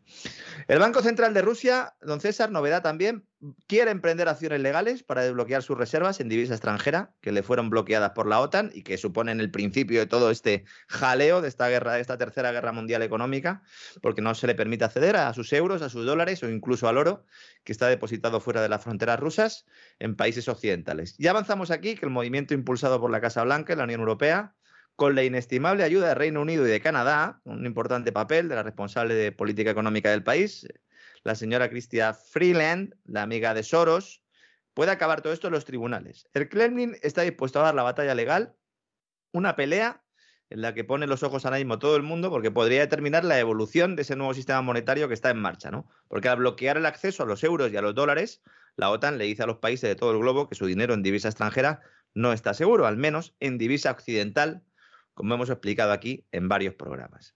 La directora del Banco Central de Rusia, Elvira Naviulina, ha admitido que los servicios jurídicos de la institución están preparando varias demandas para recuperar el acceso a unas reservas que son de su propiedad.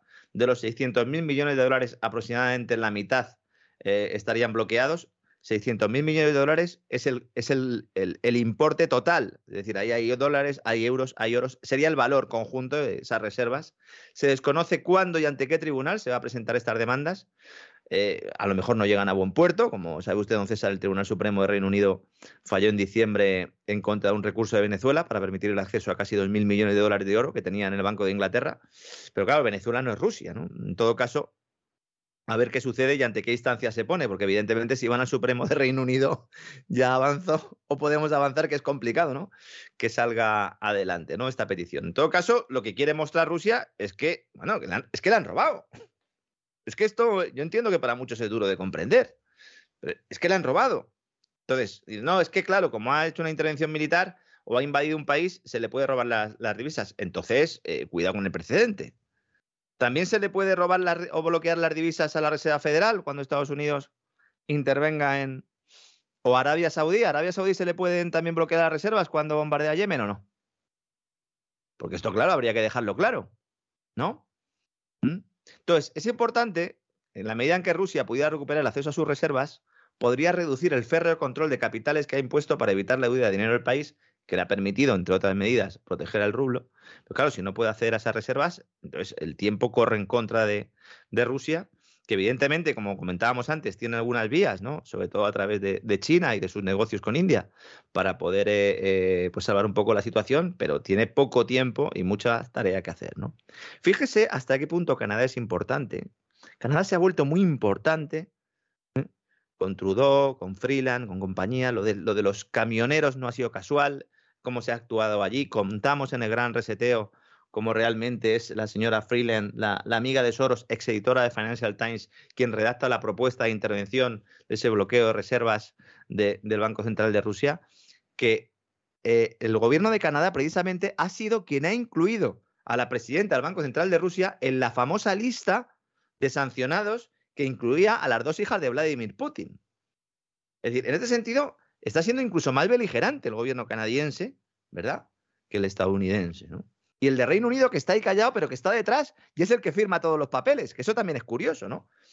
Eh, En términos de propaganda, son unos maestros, porque no aparecen en ningún titular. Yo no veo por ahí que se hable de Reino Unido como agente importante en todo este proceso y tiene una importancia, una importancia determinante, ¿no? La verdad es que a quien había que sentar en el banquillo es a los gobernadores de los bancos centrales occidentales, que nos han traído hasta esta ratonera monetaria. Habría que sentar en el banquillo a Alan Greenspan, habría que sentar en el banquillo a Ben Bernanke, también a Trichet, también a Draghi, a Lagarde, a Mark Carney, ahora reconvertido en zar de la calentología, al servicio del globalismo, promotor de la tecnocracia monetaria. Todos estos tenían que estar en el banquillo, evidentemente, ¿no? Pero no lo van a estar. Volviendo un poco a la cuestión energética, el gobierno español también tiene hoy una jornada importante. Eh, hace escasos minutos eh, que ha habido una rueda de prensa en la cual ha salido nuestra ministra de Energía. Aquí no es ministra de Energía, que es ministra de Transición Ecológica. Somos así. Spain is different. La señora Teresa Rivera, también al servicio del globalismo, también bajo el, el ala de la ONU, también asesora del Foro Económico Mundial. Lo tiene todo, lo tiene todo esta señora. No sé si tiene un póster en su dormitorio de Klaus Schwab, si le deja a su marido, el señor Bacigalupo, que a estas horas sigue siendo consejero de la Comisión Nacional del Mercado y la Competencia, encargado de determinar si el gobierno lo hace bien o mal en cuestiones energéticas. Entonces, bueno, pues a lo mejor él le dice, oye, vale, mm, lo de la transición ecológica vale, pero a Klaus no me lo tengas en el dormitorio. Bueno, esto lo desconocemos, ¿no? Se ha reunido con la comisaria europea de competencia, no con la de energía. Ojo, esto es importantísimo va la ministra de Energía española y se reúne, va a Bruselas y en lugar de unir, reunirse con la comisaria europea de Energía, con el comisario de Energía, se reúne con la de competencia. ¿Por qué? Porque la propuesta presentada por España para limitar el precio del gas atenta contra la competencia en la Unión Europea. ¿Mm? Entonces, España dijo, vamos a ver. ¿Se acuerda usted, don César, y todos nuestros amigos, aquella famosa reunión en la que Sánchez se va, se levanta de la silla, pega un portazo y dice, si no me hacéis caso me voy. Luego le dicen, venga Pedro, entra y tal. No podemos dar esta imagen. Pedro lo que proponía era que se pusiera un límite al precio del gas. Nos dijo a todos que se iba a poner un límite al precio del gas y así de esa manera se iba a abaratar la factura de la luz y que también iba a conseguir que se sacara el precio del gas del sistema de fijación de precios en el mercado mayorista, con lo cual pues esto iba a ser miel sobre hojuelas. Muy bien. España presenta una propuesta, sale de esa reunión, nos dicen que han llegado a un acuerdo, falso, no habían llegado a ningún acuerdo. La Comisión Europea le dice a España que presentó una propuesta. Teresa Rivera dice que va a presentar la propuesta y que en tres o cuatro semanas ya tendrán veredicto. Por los pelos, ha llegado esas cuatro semanas. Y España quería que se limitara a 30 euros el megavatio el precio máximo del gas para generar electricidad. Muy bien. Europa ha dicho que no, que en el 30 no, que el 40 no, que en todo caso el 50 y que eh, hay dudas sobre la forma en la que España ha planteado esto, porque España lo que quería era que hubiera dos precios, uno en la interconexión con Francia y otro eh, en el mercado interno, lo cual evidentemente pues, genera problemas serios de competencia. La cifra de 50 euros es la que defendía la parte económica del gobierno, Nadia Calviño, que es lo que nos están diciendo ahora para intentar vendernos que esto es una victoria, para que vean todos nuestros amigos hasta qué punto llega la propaganda. Es decir, presenta al gobierno una propuesta, le pegan un tirón de orejas, Dice, no, no, de 30 euros nada, en todo caso 50. Y entonces el gobierno lo primero que hace es llamar a los periodistas y decirles, esto es lo que queríamos nosotros, lo que pasa es que los de Podemos fueron los que nos obligaron a bajarlo a 30 euros. ¿eh? Claro, eso, eso, es lo que ha pasado, sí. Claro. Los de Podemos, que son malísimos. Claro, que fíjese, como estos, como son tan rojos y tal, fíjate, ¿eh? fíjate, claro, fíjate, ¿eh? cómo es el asunto, ¿no? Entonces dicen, no, ¿y esto quién lo paga? Porque claro, hay una diferencia entre el precio de mercado, bueno, de mercado, también entre comillas, lo de mercado, ¿no? Entre el precio intervenido y el precio no intervenido, ¿quién lo paga? Pues la idea, el documento remitido a Bruselas, es que se ponga la factura del precio fijo y de esta manera, pues que al final sean los ciudadanos los que paguen de otra manera, ¿no? Problema aquí. Este tope no sirve para nada. ¿Por qué? Porque equivale a un precio de la luz de unos 160 euros el megavatio hora. Porque aunque el gobierno juega con la confusión, si uno pone un tope al gas en 50 euros, esto no implica que se ponga un tope al precio de la luz en 50 euros, como mucha gente cree. Porque el precio al que podrán empujar las centrales de ciclo combinado, que son las del gas en la subasta eléctrica diaria, se calcula multiplicando por dos el del gas. ¡Oh, oh! qué alegría! ¡Qué alegría! Es decir, hacen falta dos megavatios hora de gas para generar uno de electricidad. A lo que hay que sumar, algo que tampoco nos dicen, un 36% del derecho de emisión de CO2, la soga verde. Sí. Más los costes de amortización y operativos. Entonces, si uno se coge el acuerdo y coge los 50 euros, el precio de la luz contendrá 100 euros del gas, es decir, 50 por 2, ¿no? Más el 36% del citado derecho. Los derechos de CO2 están en unos 100 euros ahora mismo, ¿eh? No está mal, ¿eh? Más en torno a otros 20 euros de amortizaciones y costes operativos. En total, unos 160 euros aproximadamente. Un precio que es superior al habitual en la última quincena ahora mismo en el mercado. De hecho, el miércoles pasado marcó un mínimo del año en 85 euros. Es decir, que la medida estrella del gobierno, la que iba a motivar ese plan de choque que aprueban el jueves de aquella manera en el Parlamento y que iba a ser la medida estrella, como digo, al final sale adelante y lo que consigue es intervenir el precio del gas a un precio superior al del mercado. Espectacular. Espectacular. Sí. Espectacular. ¿eh? Claro, esto sí lo Es que ni aposta, ¿eh? O sea, es de esas cosas que dices, esto no puede ser verdad. Lo peor es O sea, que hay esto, algunos, esto no puede estar sucediendo. hay algunos economistas que, que están sosteniendo, sobre todo los afines al gobierno, que dicen, no, claro, pero es que por la propuesta española ha bajado el precio de mercado. Sí, y un pimiento. ¿eh? Y un pimiento. ¿eh? Además, las propias empresas que operan en el mercado ibérico han enviado cartas a Bruselas diciendo que no se apruebe, por favor, la normativa del gobierno, porque claro, ellos dicen, sí, sí, esto nos dicen que nos van a compensar, pero luego a ver cómo nos compensan, porque yo entiendo que a la gente no le guste las eléctricas, ninguno le gusta a un empresario, pero si uno está produciendo gas, electricidad en una central de ciclo combinado y compra el gas a un precio y le dices, no, no, eh, no te voy a permitir repercutir ese precio en el importe y de, bueno, entonces yo, ¿por qué voy a seguir produciendo electricidad? Dejo de producir electricidad. Y cuidado, porque esto solo se aplica en los casos en los que es el gas el que completa la subasta. Como hemos explicado en, en muchas ocasiones, entran primero en la subasta las energías más baratas y al final la última es la que marca el precio. Bueno, pues en el 60% de las ocasiones, el año pasado, la energía que marcó el precio, la más cara, no fue el gas, fue el agua. Claro. ¿Por qué? Porque la energía Claro. hidroeléctrica, para compensar eh, y ajustar ese último punto entre oferta y demanda, es mucho más adecuada que la energía generada en centrales de ciclo combinado porque es más flexible ¿no? a la hora de llevarla al sistema, para que la gente nos entienda. ¿no? Vamos, un lío tremendo, un lío tremendo en el cual la seguridad jurídica brilla por su ausencia, porque muchas empresas han firmado contratos con sus clientes comprometiéndose a un precio fijo el kilovatio hora, y si ahora se les quiere eh, plantear que sean ellas las que asuman ese coste, al final van a ser los propios consumidores. Y bueno, es la verdad incómoda de la que nadie habla. Si se interviene cualquier precio, ¿quién paga la diferencia entre el precio no intervenido y el intervenido? Bueno, pues esa es la respuesta. Todos nosotros, o como diría usted, todos ustedes, queridos niños, ¿no? Esa es la idea un poco, ¿no? Ahora que hablamos también de, seguridad jurídica, hay un problema tremendo también aquí con los derivados, porque claro, como se han firmado contratos también, ¿no? De derivados con respecto al precio de la luz. El derivado eh, es un contrato en el cual, pues, eh, eh, lo que se hace es una apuesta, básicamente, de cuánto va a ser el, el- precio de un determinado activo. En el caso de las materias primas es evidente, ¿no? Entonces, bueno, pues claro, si tú modificas las reglas de juego en mitad de la película, tienes un problema, ¿no? Pero el, real, el problema real que hay en los derivados no está en relación con el sistema energético, sino con otros que preocupan mucho más a los inversores y que no están tanto en Europa como en Estados Unidos. Hay un informe interno del Departamento del Tesoro de Estados Unidos, en concreto de uno de sus organismos eh, teóricamente independientes, el OCC, que muestra hasta qué punto la burbuja de los derivados ha crecido. Las 25 sociedades de cartera bancaria más grandes de los Estados Unidos están sentadas sobre 234 billones de dólares en derivados, que son trillón dólar USA. 234 billones. Pero solo 5 son responsables de casi el 90% de todos estos dólares. ¿Y quiénes son? JP Morgan, Citigroup, Goldman Sachs, Morgan Stanley y Bank of America. Pero estos no habían quebrado ya en la anterior crisis. Alguno dirá, ¿no? ¿No son estos los que, la, los que la liaron en la anterior crisis? Precisamente con los derivados. ¿No eran estos los que se habían reformado? Eso nos decían, ¿no? Se habían reformado. ¿Mm? Que ya estaba todo controlado, que ya había una regulación estupenda que servía para limitar los derivados. Esto no lo puedo evitar, pero esto me recuerda un rosario apócrifo que existía cuando yo era niño.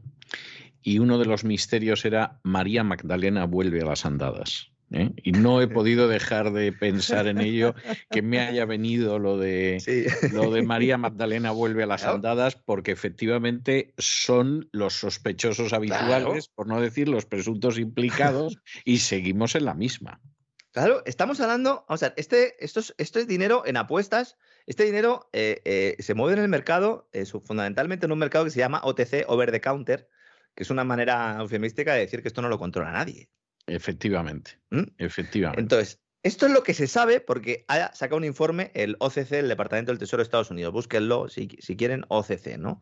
Lo pueden encontrar ahí. Pero lo que no es público es qué entidades son las contrapartes de estos derivados, porque los derivados, al ser operaciones con pacto de recompra y reventa, es una apuesta a futuro, entonces yo pacto contigo que en un determinado futuro, eh, determinado, no indeterminado, te voy a comprar o te vendo algún activo a un determinado precio. Y esa es la apuesta, ¿no? Y eso además es lo que marca los precios. Cuando hablamos de los futuros del petróleo, cuando hablamos de los futuros del gas, estamos hablando de esto, ¿no? Entonces tiene que haber al menos dos entidades que intervengan. Y de hecho, esta contraparte asume un importante riesgo. El riesgo en operaciones de derivados es por definición bilateral. El valor del contrato puede ser positivo o negativo y esto implica que cada participante está incurriendo en riesgo de contrapartida. Bien, en Wall Street están buscando a ver quiénes son la contrapartida de estos cinco. ¿Mm? Y lo que están haciendo es peinar el mercado analizando las caídas de los últimos días en la bolsa. Y ya hay dos sospechosos de tener bastante basura en el armario. Y cómo no, los mismos de siempre también. Deutsche Bank, Deutsche Bank, el banco que no sé cuántas veces ha quebrado este banco y rescatado, el gigante alemán, y otro Commerzbank, otro alemán. ¿Qué pasa con el sistema financiero alemán? ¿Qué pasa con Alemania en general, don César? ¿Mm? Hemos abierto la caja y nos hemos encontrado Pues unas es arañas. que. Alemania ya no es lo que era. ¿Qué ha pasado con Alemania? Pues que ya no es lo que era.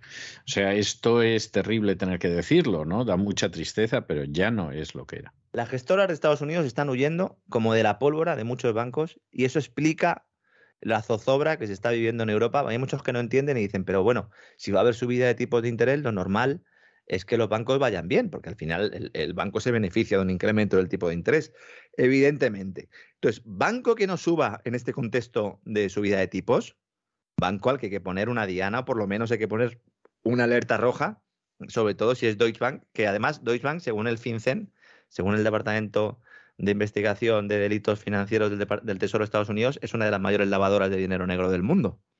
Sí. sí. Que a lo mejor por eso nos- no quiebra. nos vamos a engañar, efectivamente. A lo mejor por eso no quiebra. ¿no?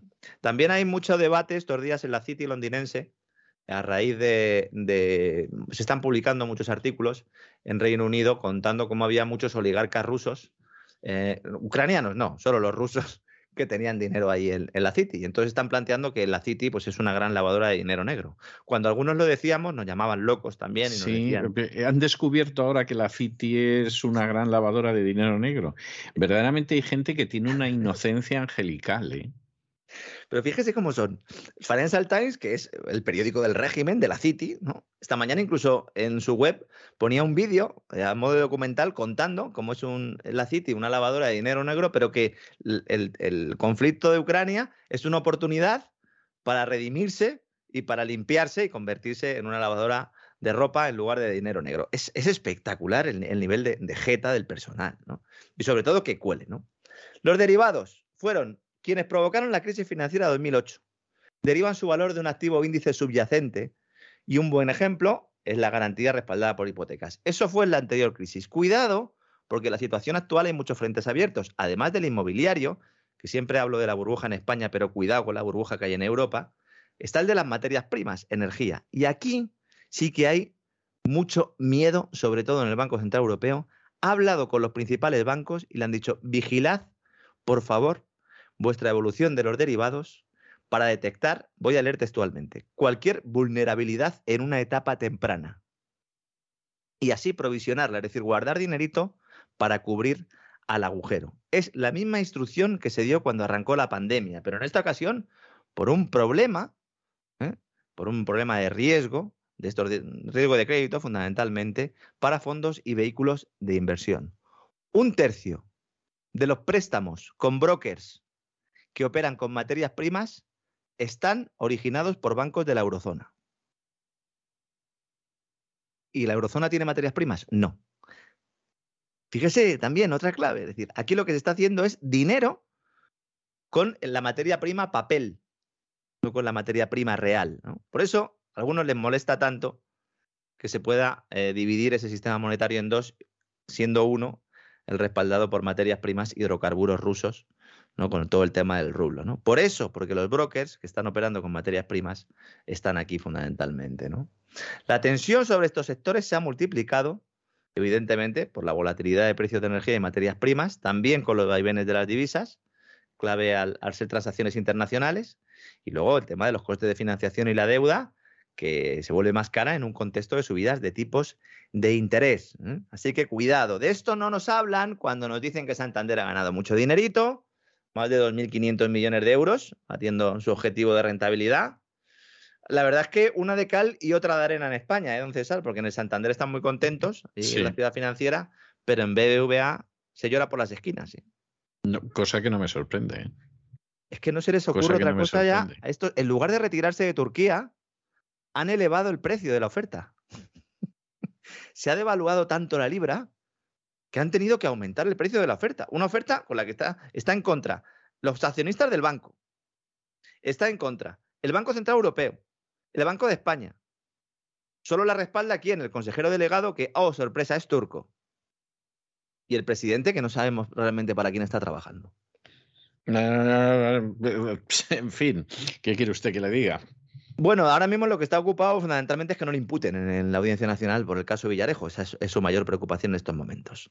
Yo cuando hablo de esto, siempre hay algún analista y tal, incluso gente cercana a BBVA que me dice, pero hombre Lorenzo, eso es una operación muy buena, porque fíjate, aquí hay unas sinergias, aquí hay una evolución a medio plazo. Vamos a ver, en el momento en el que BBVA ha comunicado que aumentaba el precio de la OPA, han salido en bolsa de BBVA 1.300 millones de euros volando. Se dice pronto, ¿eh? 1.300 millones de euros, huida inversora. Hasta el Banco de España, que se la coge con papel de fumar sobre estas cuestiones, ha publicado justo hoy un informe sobre la situación financiera en Turquía. Como diciéndole, pero macho, si quieres te lo pongo yo por escrito. ¿No te has enterado o qué? ¿Eh? Un Carlos Torres que está en el punto de mira, todo lo contrario que Ana Patricia Botín, que goza del respaldo de BlackRock. BlackRock es el principal accionista de los dos. ¿eh? Y, y, el segundo de Iberdrola y que está bien posicionada Ana Patricia Botín en los organismos internacionales que toman esas decisiones que nos afectan y que luego son trasladadas a los gobiernos de turno. Y eso que BBVA fue uno de los primeros bancos que apostó por la digitalización, ese tótem de la agenda globalista actual. Voy a contar una cosa, ya para acabar. Mm. En la sede del BBVA de Madrid mm, hay un detector facial para determinar quién lleva mascarilla y quién no, César. ¿Qué me dice, por favor? ¿Qué le parece? ¿Pero qué me dice? ¿Qué le parece? ¿Mm? Suena y todo. ¿Mm? Suena y todo. Vas a entrar y en, lugar de fichar como las personas normales, el detector establece si llevas mascarilla o no llevas mascarilla. Vamos a un mundo de locos. La gente que trabaja en grandes multinacionales pues en este caso como BVA, pero bueno, la ciudad financiera de, Boadilla del Santander tienen otras medidas de otro tipo. en otras empresas también, pero podemos ir viendo cómo va avanzando esa agenda y luego ya cuando nos la plantean los poderes públicos, muchos dicen, bueno, ¿y esto cómo ha podido pasar? Pues señores, pues pasando, ¿no?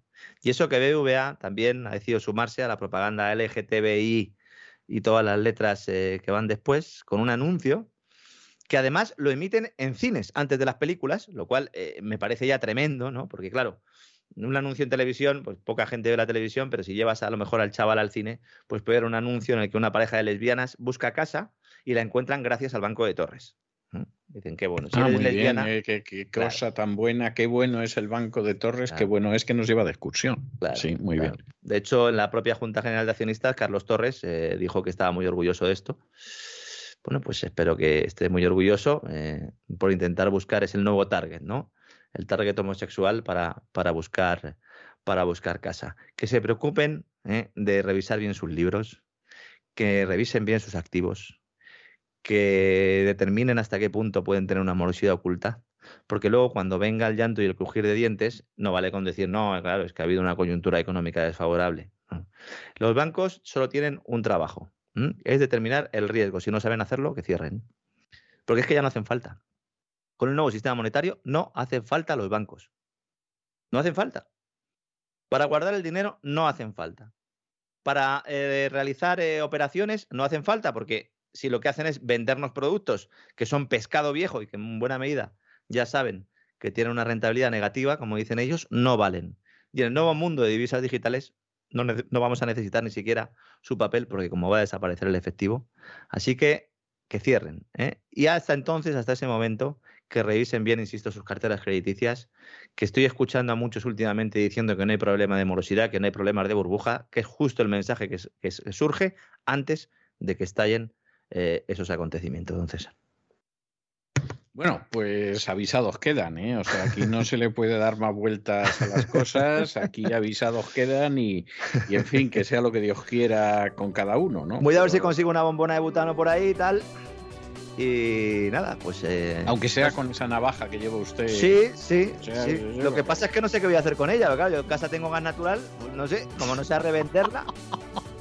Sí, efectivamente, efectivamente es así, es así. Gas ciudad se decía antes en España. Gas, ciudad, se decía, ¿Eh? efectivamente, sí, sí. Qué mayor me voy haciendo, es cierto. Me voy acordando de estas cosas, me vienen imágenes de pantalones cortos, o sea que, que es algo tremendo. Bueno, don Lorenzo, un abrazo muy fuerte. Hasta mañana. Fuerte abrazo, hasta mañana. makes the world go around, the world go around, the world go around. Money makes the world go around, it makes the world go round. La economía que se fue con Roberto Centeno.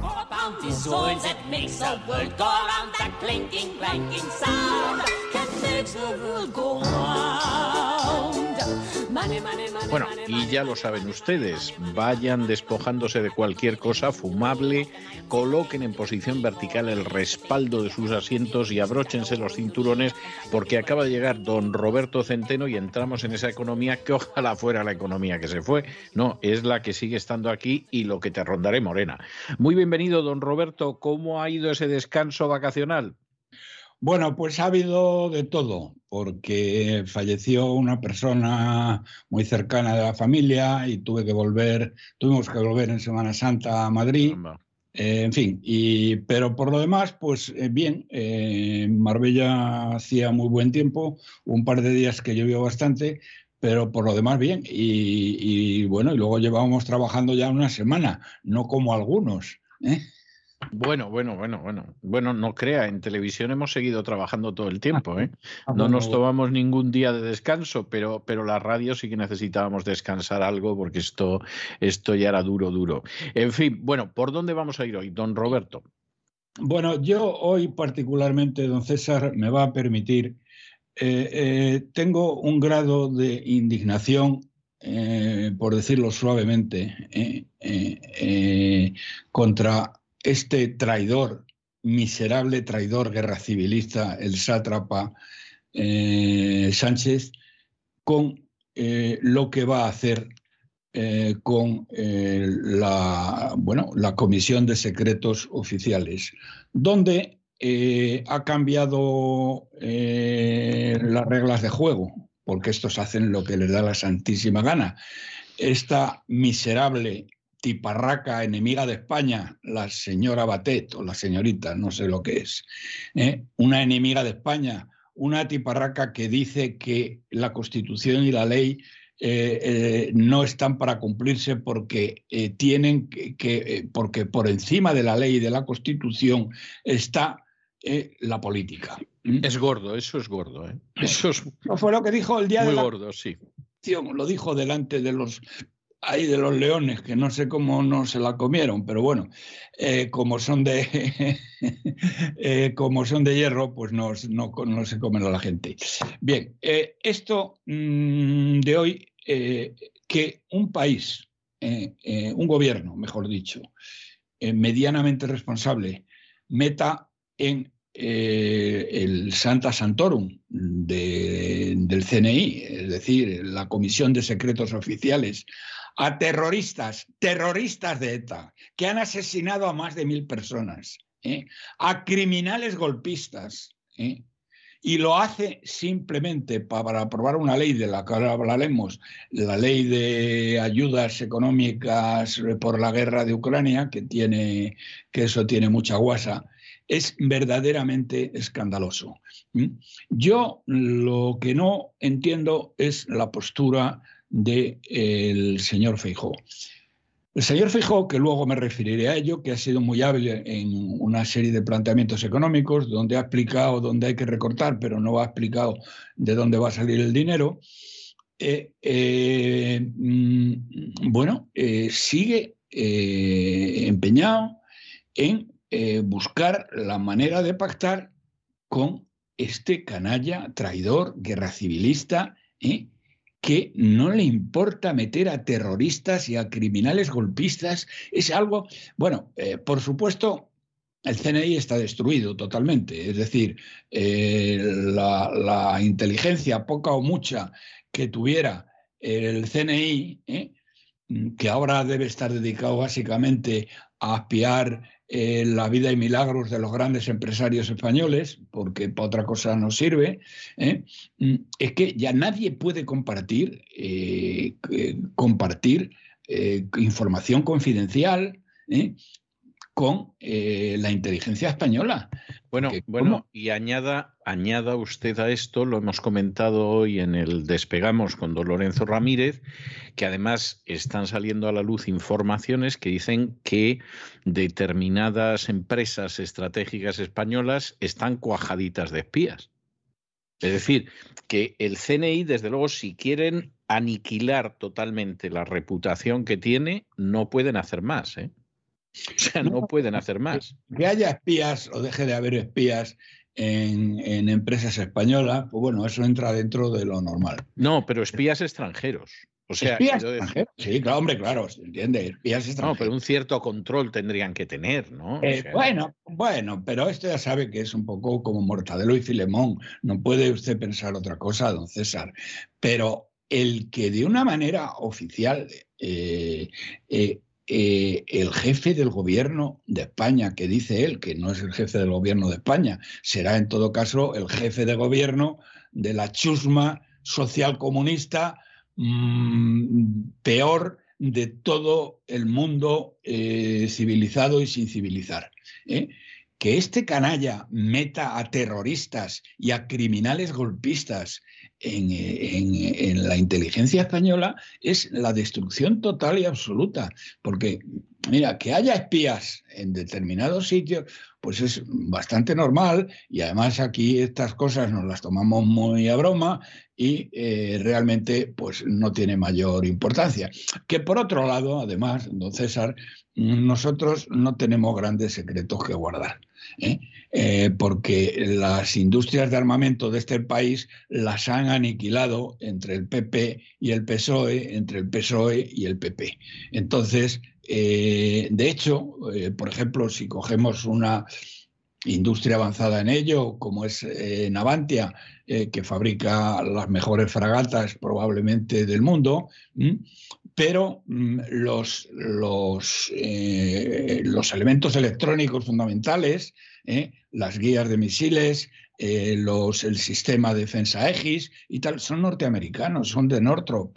Es decir, que eh, lo que es el, los secretos, coja usted una fragata de Navantis, pues los secretos más secretos de las fragatas, de este tipo de fragatas, son americanos.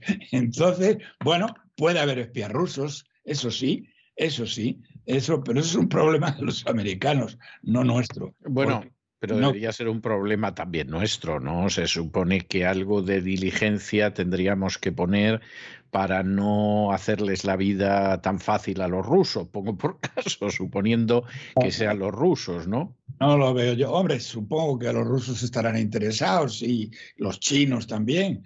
Lo que pasa es que los chinos tendrán que contratar a otra gente, porque si son chinos de verdad se notaría mucho. Pero en fin. Bueno, don César, yo esta es la primera cosa que quería decir. Me parece un acto de alta traición. Y por otra parte, aunque ahora voy a dedicar un, tema, por el tema económico a esto, el tema de, el tema de Feijóo. Pues claro, el tema de Fijó, el señor Fijó lo que ha dicho es que esto lo ve impresentable y todo lo demás. Pero, hombre, vamos a ver, Fijó, si tú esto lo ves impresentable, y es que no es que sea impresentable, es que esto es un acto de alta traición contra España. ¿eh? Y tú quieres pactar con un tío ¿eh? que está cometiendo actos de alta traición, además por nada, porque eh, si fuera por algo, no sé, que pudiera llegar a estar justificado medianamente, nada está justificado para cometer alta traición. Pues, eh, pero por aprobar una ley, ¿eh? bueno, básicamente, la verdad es que cada vez, fíjate, me gusta más este, ¿cómo se llama? Mm, el catalán, este, el de Guerra Republicana. Rufián. Rufián. Cada vez me gusta más Rufián porque dice, no sé por qué razones, debe haber enloquecido o es que ya le da todo igual o qué sé yo qué. ¿eh? Dice las cosas, eh, eh, dice unas cosas que es que no, que bueno, es que son la verdad, toda la verdad, son la sacrosanta verita. Hoy le he oído decir en televisión, don César, dice, a estos socialistas ya les tenemos tomada la medida. ¿Eh? eso es cierto. Y estos tíos, ¿eh? con tal de seguir gobernando, son capaces de ofrecernos cualquier cosa. Bueno, pues es verdad, o sea, no se puede decir que mienta, ¿no? No, no, pero lo raro, don César, es que lo diga, que lo diga públicamente en televisión, vaya, o sea, que son unos traidores. En fin, eh, increíble. Luego después una guinda, mm, eh, esto es menos importante, pero para que vean que esto van a por todas, es el tema de los margaritos. ¿Sabe quién son los margaritos? cuénteme, cuénteme, cuénteme. Bueno, eh, sabe usted, eso sí, que la ministra de Defensa, que es una impresentable, Margarita Robles. Sí, efectivamente, sí, sí. Está convirtiendo los altos cargos del ejército en, una, en un ejército, digamos, pretoriano, no pretoriano, porque no son tantos, pero eh, eh, que los jefes sean fieles incondicionales. Y estos Detrás de eso han ido todos siempre, pero, pero sí, Margarita se está empeñando en ello. Margarita se está superando realmente a sí misma. Y tan es así que les llaman los margaritos. ¿eh? Los margaritos son los únicos que ascienden hoy en la cúpula militar. ¿Eh? Eh, eh, son gente que empezó con pequeños cargos o pequeños puestos y que han conseguido ascender como la espuma en su carrera profesional. El, el, 20 de abril, o sea, de ayer casi, se publicó una subida de siete jefes del ejército, de tierra y del aire, cuya característica fundamental es que, eh, bueno, es que son los pelotas oficiales, son los margaritos.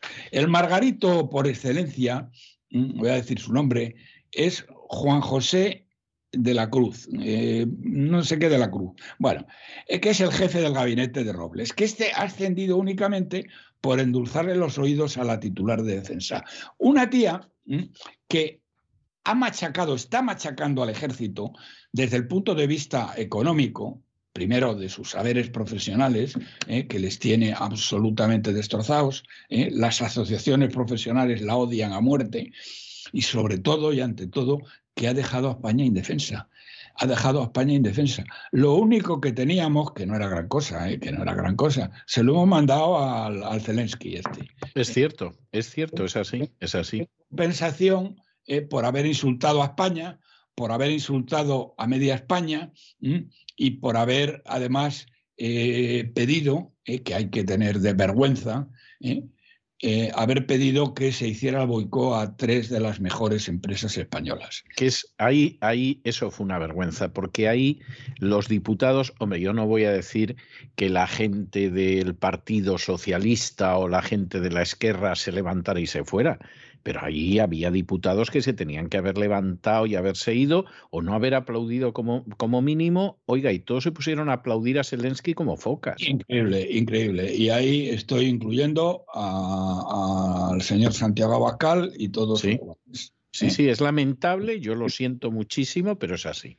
Yo también lo siento muchísimo porque esto te avergüenza. Eh, te avergüenza. Luego puedes decir que estuvo mal y que dijo esto y no debió decir lo otro, ¿eh? y que no debía hablar de Guernica y que debía hablar de Paracuellos. Sí, ¿eh? pero las empresas españolas no han dicho ni pío. ¿eh? De las empresas españolas no han dicho ni pío, efectivamente. Bueno, la verdad, bueno, no han dicho ni pío, no es exactamente así, porque yo conozco a alguno de los capos que ya podrá imaginarse quién es, que juraban armenio, pero bueno, en arameo. Pero a este tío, se bueno, esta tía, esta tiparraca, y con esto termino esta parte, ha dejado España indefensa, total y absolutamente. ¿eh? Y los margaritos, ¿eh? que son los que ascienden al generalato, ¿eh? son los que le, bueno, los que le, los que le bailan el agua a esta miserable. ¿Eh? que ha destruido lo poco que quedaba ya del ejército de España. Verdaderamente el tema es, es, tremendo, pero ahora hablaremos de cosas económicas que son, si cabe, peor.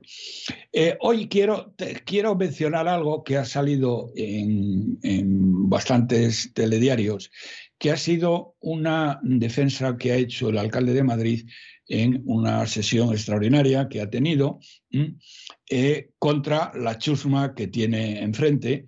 Eh, eh, que bueno, él ha estado bien, él es un buen orador, él es abogado del Estado y tal, y los ha puesto absolutamente en su sitio, en la medida que se pueda poner en su sitio a una chusma que le da exactamente igual enseñar las tetas en una, en una capilla cristiana, eh, porque desde luego en, un, eh, en, una, eh, en, una mezquita, desde luego no lo hubieran hecho, pero mm, sí ha estado muy bien en esto. Pero claro, mm, comentaba mm, una encuesta que ha salido hace nada del Ayuntamiento de Madrid, en el cual, bueno, eh, es que ganan por la mínima, por uno. ¿eh? Es decir, eso entra dentro del error, del margen de error.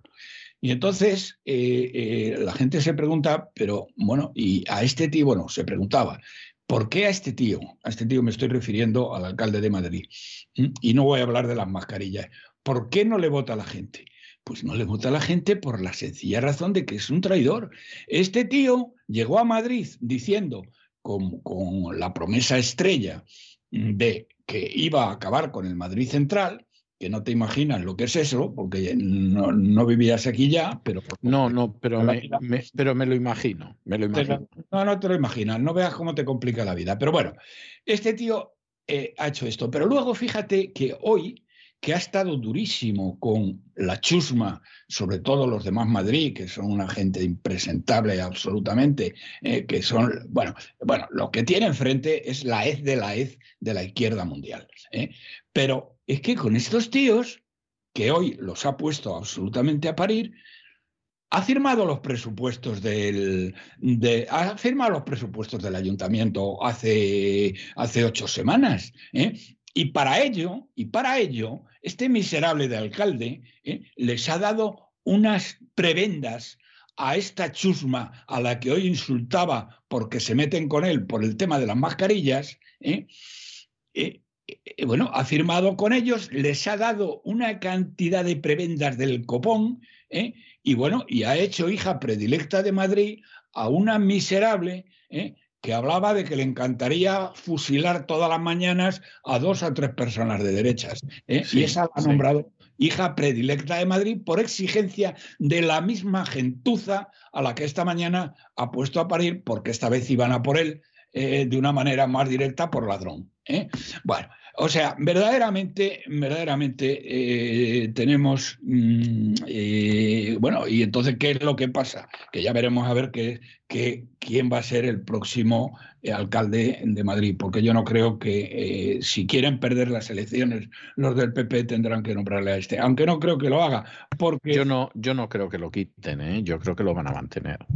Yo creo que, pues entonces tienen asegurada la derrota. Porque ahora voy a otro, a, otro tema. Este ya es un tema económico.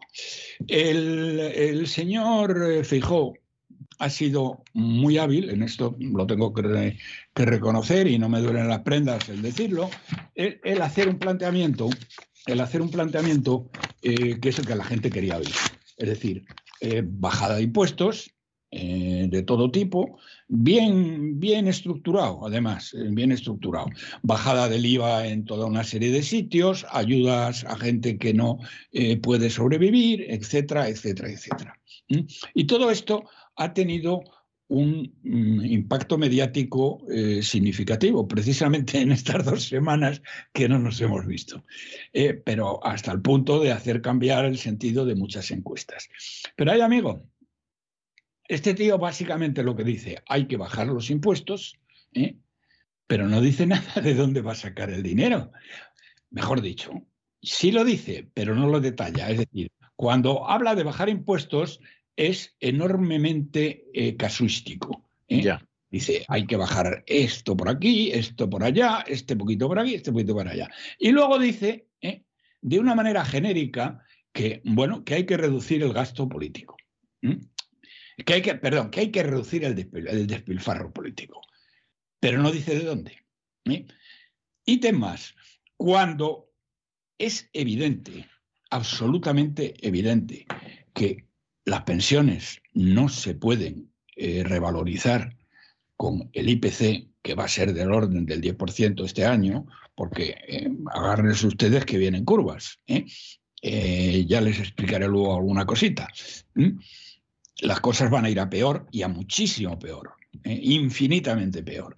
Bien, pues sin embargo, cuando llega a ese tema, dice el tío que no, dice lo mismo, lo mismo que dice el miserable canalla de escriba, que es un mentiroso compulsivo, que dice que ha prometido a los, eh, a los pensionistas, que claro, son nueve millones, ¿eh? multiplicado por las personas que mantenga cada uno, son muchos votos que van a tener, que les van a mantener el, poder adquisitivo y por lo tanto que a fin de año les subirán el 10%, le pagarán el 10%, eso, lo cual es mentira, es imposible. ¿Por qué es imposible, Entonces, Pues mire usted, porque mm, los ingresos de, vamos, el agujero, el agujero, si se hace eso de las pensiones este año es de 66 mil millones de euros. Y eso España no se lo puede permitir, pura y simplemente no se lo puede permitir porque ese dinero no existe. Ni existe, ni el Banco Central Europeo lo va a dar porque a partir del primero de julio ya se acabó lo que se daba. Bueno, pues lo mismo que dice este miserable canalla, porque este le llamo miserable y le llamo canalla, porque al contrario que yo diría de los 22 o 23 ministros, ministras que tenemos, pues hay cuatro que saben leer y escribir. ¿eh? Los demás ni siquiera eso. Son analfabetos, sobre todo analfabetas. ¿eh? Pero este no.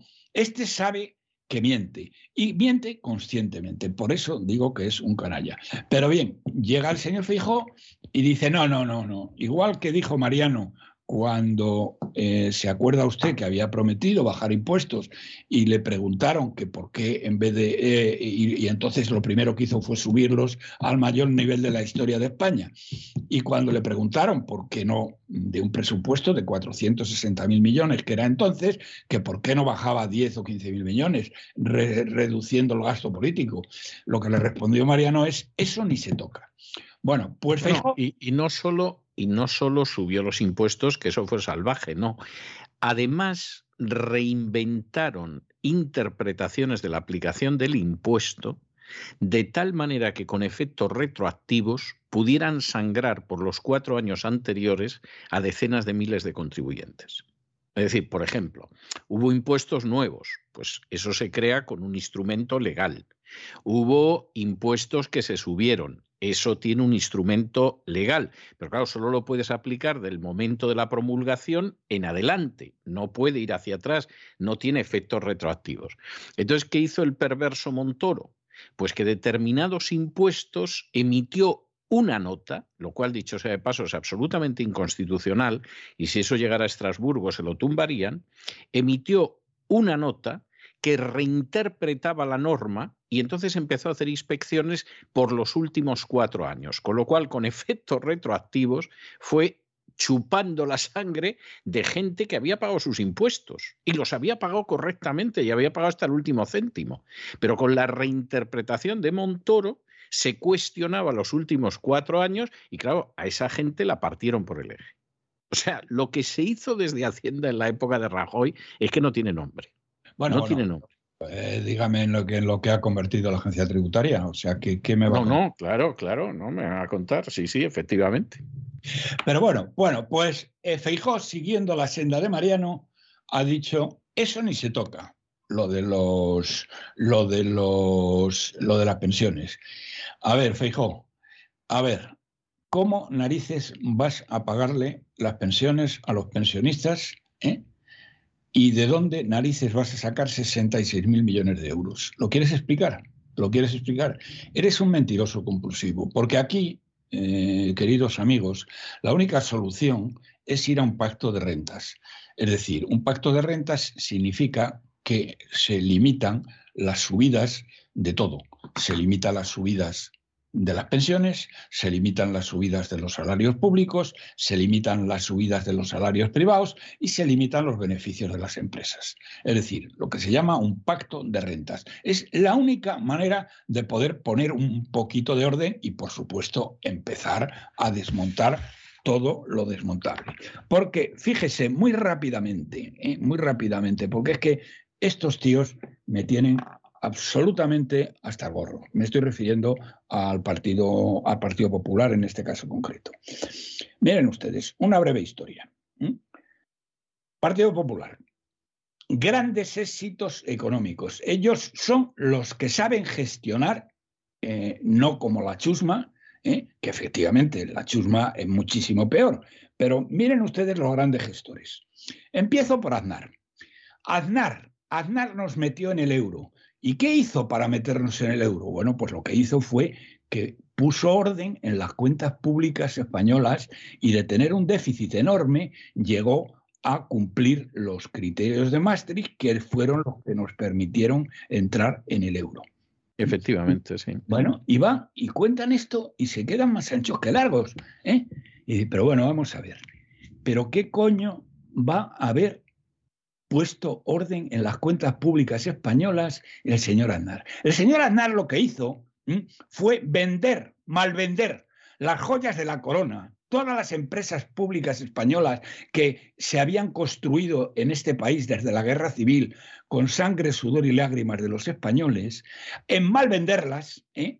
Para cuadrar las cuentas durante cinco minutos, que eran los cinco minutos necesarios para hacerse la foto y decir y salir, eh, digamos, y cumplir, y cumplir los criterios de Maastricht. ¿eh?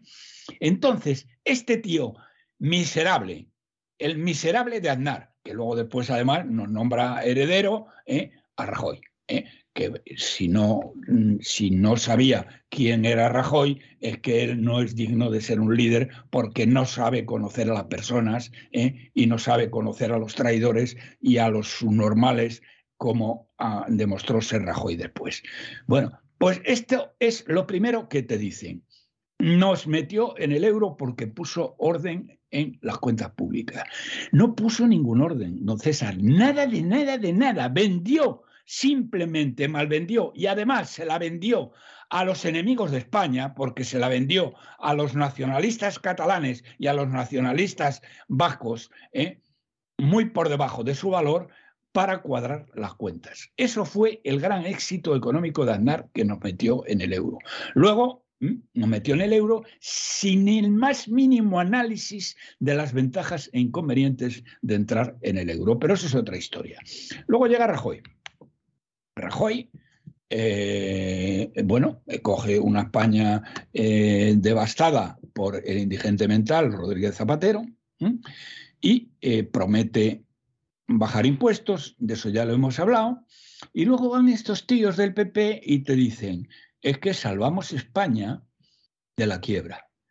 Que salvasteis España de la quiebra. Pero bueno, pero que no tenéis vergüenza.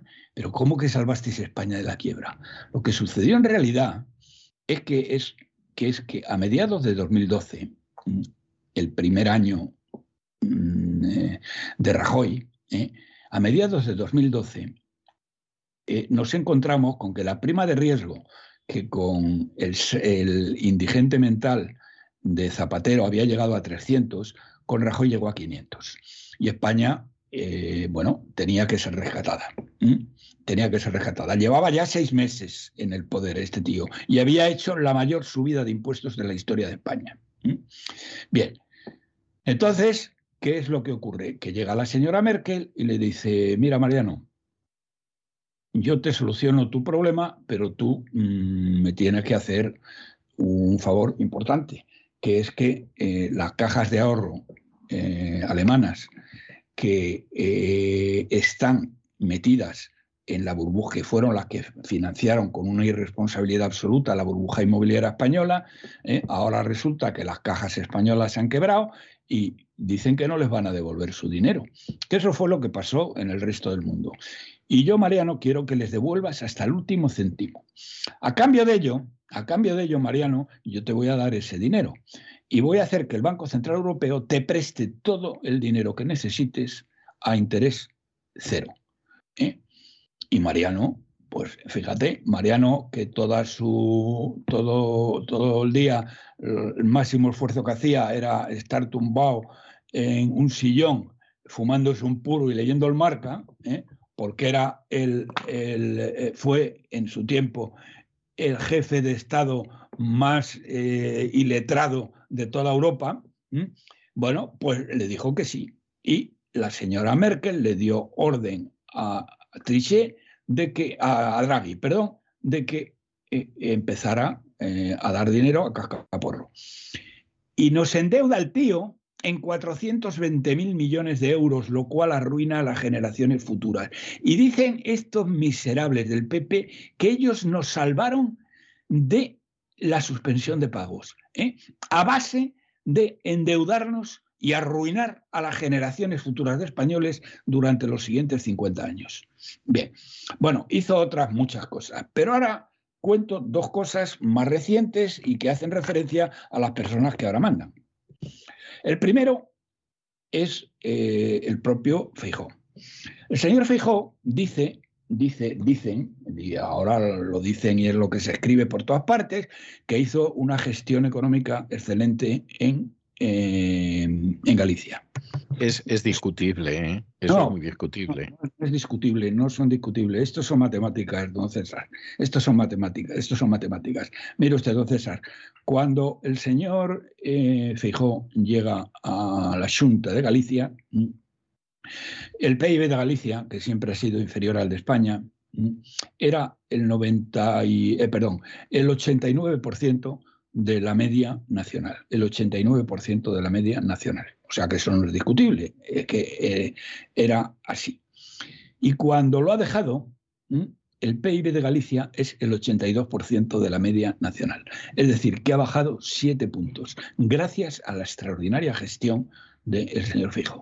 A ver, explíqueme usted, señor Fijo, o explíquenme, mejor dicho, los palmeros, ¿eh? ¿cómo coño pueden decir que el señor Fijó ha hecho una buena gestión económica si su, mm, su eh, relación, mejor dicho, su PIB ha bajado siete puntos respecto a la media nacional. Eh, pues porque seguramente a ellos sí les ha beneficiado. ¿eh? O sea, cuando ha dicho usted lo de los palmeros, está diciendo la verdad. Es decir, hay gente que tiene sus medios de comunicación a los que el señor Feijóo les ha podido otorgar Mercedes y puede ser que aspiren a que les otorguen más Mercedes y van a decir lo que sea. Ah, bueno, que, que, aspiran no le quepa la menor duda. no, y que algunos. ¿Quién, salvó, quien salvó, quien salvó a, a, los grandes, a los medios más canallescos de este país? Me estoy refiriendo al país, me estoy refiriendo a Prisa y me estoy refiriendo a, mm, a la Sexta. ¿eh? fue eh, la vicepresidenta económica del señor Rajoy, que cuando estos tíos estaban quebrados y tenían que haberlos dejado quebrar, los salvaron. ¿Eh? Eh, para que les trataran bien a ellos. Y fíjate, bueno, eso el señor... y, alguno, Feijó, le dio alguna concesión de radio también y, cosas así. A nivel, a nivel, a nivel paleto, digamos.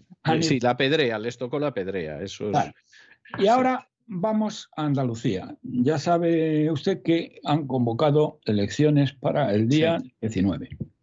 Bien. El señor, eh, eh, naturalmente, en, todos los medios que han salido hasta ahora, le dan una, una, una, mayoría, bueno, un número de escaños bastante importante. Los tenía por aquí, pero me acuerdo perfectamente de ellos. Concretamente ayer, con el que me he jugado una, una, una, una comida, pero él le otorga, ha hecho una, para un periódico determinado, que no voy a decir cuál, cuál es, le otorga 45 escaños al PP y 22 a Vox. Y luego menos a los, a, los, a los bueno, menos no, eh, al Partido Socialista no me acuerdo, pero estos dos son los importantes. Fíjense ustedes en estas dos cifras.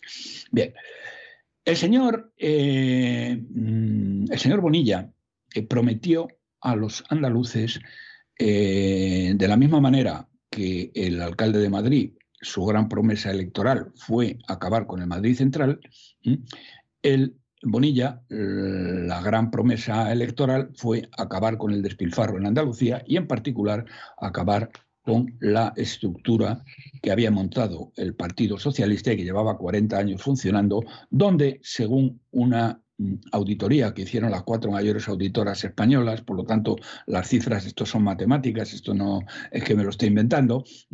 Bueno, había, había no, hay 25.000 personas, que ya lo he dicho en varias ocasiones, pero que lo pienso repetir de aquí al día 19 de junio, ¿eh? había, hay 25.000 personas cobrando de media 50.000 euros. Una banda de golfos y golfas que no le dan un palo al agua. ¿eh? 50.000 euros. Los funcionarios andaluces, también es otra de las cosas que digo para recordar y comparar, los que se han dejado las cejas en unas oposiciones cobran 23.000. Bien, bueno, pues esto lo prometió hacer y no ha hecho nada en absoluto. Prometió también reducir el gasto, eh, el, despilfarro. Bien, en la Junta de eh, cuando mandaba el PSOE había 260 altos cargos. Estos altos cargos cobran por encima de los 80.000 euros al año y muchos de ellos tienen coche con chofer, por supuesto una o dos secretarias, un despacho de lujo, etcétera, etcétera. Bien, ¿sabe usted cuántos hay ahora, don César? Pues supongo que más. Efectivamente, hay 290, 30 más. ¿Mm? Bueno, Esto fue lo que dijo este señor que iba a hacer. Bueno, el eh, responsable de Hacienda, y por tanto el responsable de estas barbaridades, es el que ha nombrado, el que ha nombrado fijo como responsable económico, eh, como vicesecretario o no sé cómo económico, eh, para salvar España. Eso, fíjese usted lo que, lo que tenemos ahí. Entonces, Claro, que estos tíos vengan diciendo que mm, ellos saben gestionar, pues me parece un auténtico insulto. Bien es cierto que los otros es infinitamente peor, porque los otros es que es el caos más total y más absoluto.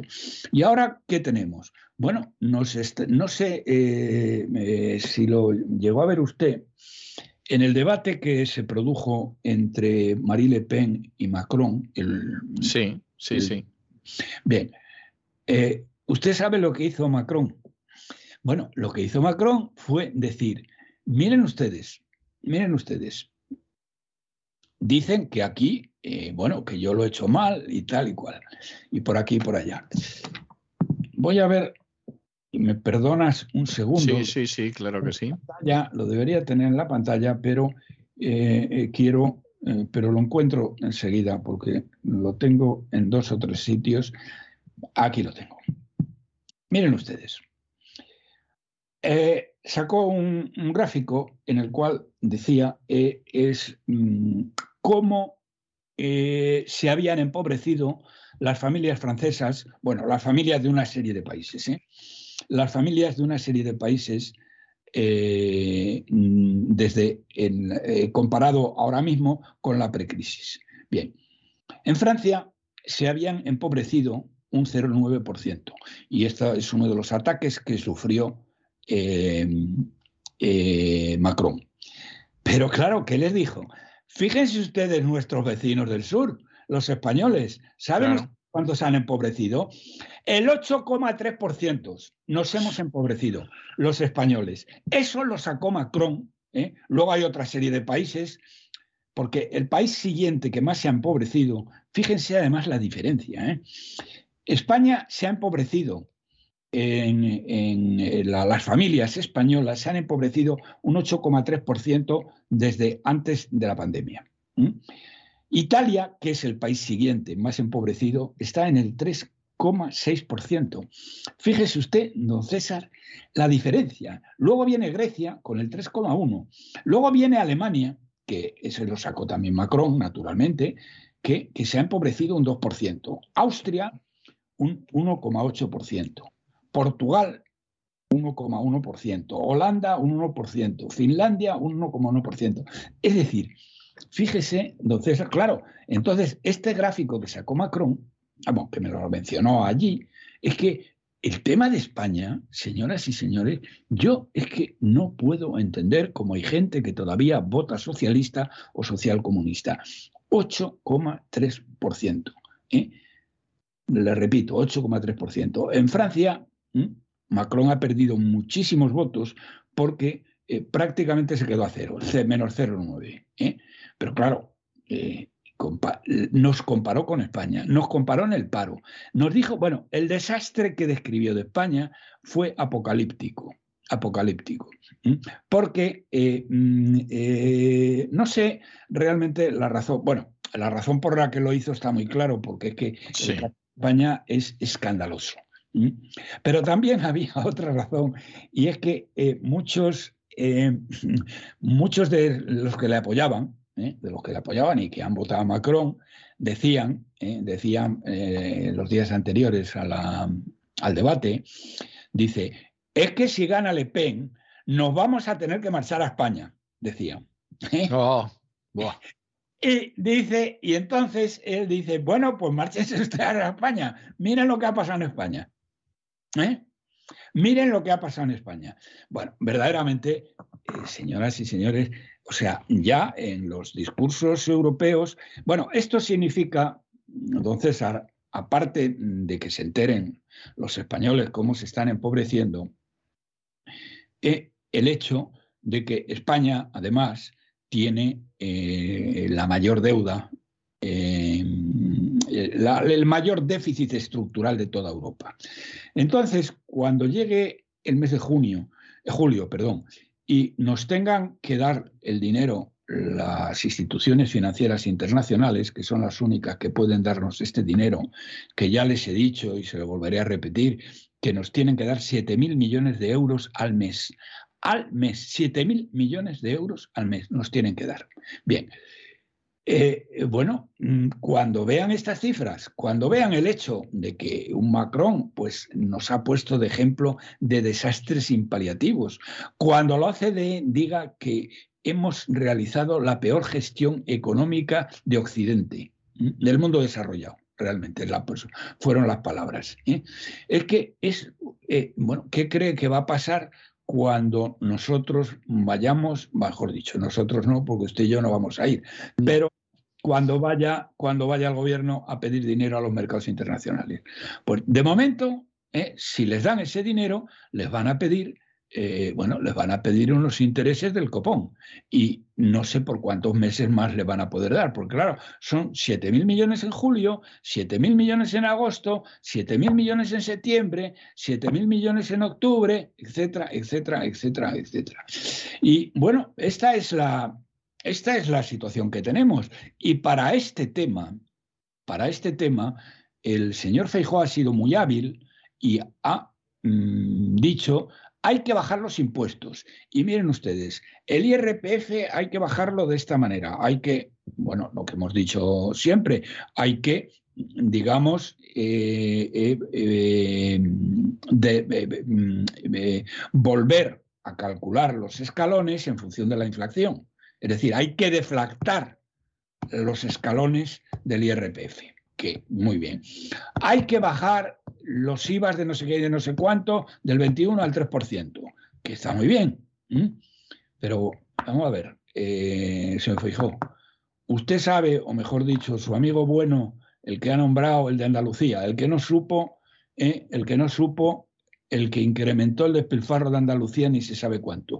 Porque otro día les daré, eh, hoy ya no lo voy a hacer porque me voy a alargarme demasiado, pero mm, les voy a comentar con más en detalle los presupuestos, donde hay unas partidas, hay algunas partidas que son inauditas, sobre todo la partida que podríamos llamar de enchufados parientes y amigos, que no la llaman así, naturalmente. No, no la llaman así, pero es lo que es, sí. Es lo que es, ¿eh? Pues le diré, eh, les diré a ustedes cuánto era con el, desastrosa gestión del Partido Socialista en Andalucía y cuánto es con la genial gestión del Partido Popular ahora mismo. ¿eh? Algunas han subido hasta dos veces y media. Pero bueno, eso ya lo hablaremos en otro momento. Y yo creo que esto es lo más eh, destacable. Tenía que decirle hoy, don mm. Bueno, no es poco, ¿eh? No es poco porque le hemos dado un repaso, bueno, le ha dado usted un repaso considerable a, la situación en la que estamos y, vamos a ver lo que sucede, porque yo creo que en estos momentos todos estamos en la historia de, de cuándo se entra en suspensión de pagos. O sea, esa, esa es, la Eso es bastante fácil de calcular. Calculen primer semestre del año que viene. Primer semestre del año que viene. Bueno, yo le puedo adelantar que este año que la ministra Montero ha decidido dar 100 millones más de euros en bonus a los sicarios de la agencia tributaria, han empezado a moverse como locos y están inspeccionando a todo bicho viviente sin la menor razón. O sea, de eso que te organizo una inspección de IVA y ya de ahí te saco no sé qué y te lo quito de la cuenta y luego si quieres inicias un procedimiento administrativo a ver si te devolvemos algo, que va a ser que no, etcétera. Bueno, me cuenta gente que efectivamente ahora mismo tiene despachos de asesoría fiscal, tiene gestorías, etcétera, que, que, la agresión que están recibiendo sus clientes sin ninguna razón en las últimas semanas no tiene precedentes. Que incluso en los peores momentos no han visto una cosa parecida es que en los peores momentos nunca hemos estado tan mal y tan cerca de la quiebra como ahora. Exactamente, exactamente. No, y, aunque estuviéramos cerca de la quiebra, bueno, pues parecía razonable que de alguna manera iban a impedir que cayéramos. O sea, esa era la historia. Bueno, de todas formas, no vamos a caer, eh, nos van a comprar la deuda, etcétera, etcétera, etcétera. Bueno, pues esto se acabó. Va a ser que no. Va a ser que no, y a partir de ahí, pues cada palo que aguante su vela, que va a significar que fundamentalmente la vela la aguanten los pobres españoles, porque, porque esa es la historia que hay. O sea, lo... todo la clase media y la clase más humilde. Exactamente, así es, así es sin ningún género de dudas. Bueno, don Roberto, yo le voy a dejar hoy con un tema musical muy bonito porque hemos estado hablando de espías y los supuestos espías que va a haber, por desgracia para España, en el CNI y en la Comisión de Secretos Oficiales. Le voy a dejar con el tema de Goldfinger, que escribió en su día John Barry, que cantaba Shirley Bassey, que a mí me suena a mi infancia y es una película de la que guardo muy buen recuerdo, la segunda película de 007, cuando 007 007 era Sean Connery, ni más ni menos. De modo que le dejo con el tema de Goldfinger y hasta la semana que viene, Dios mediante. Hasta la semana que viene, Dios mediante. Y un saludo a todos.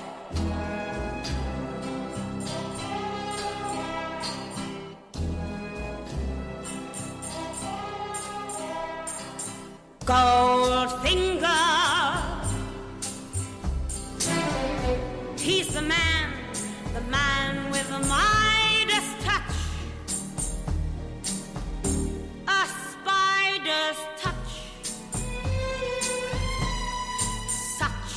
a cold finger beckons you to enter his web of sin. But don't go in. Golden words he will pour in your ear. But his lies can't disguise what you feel.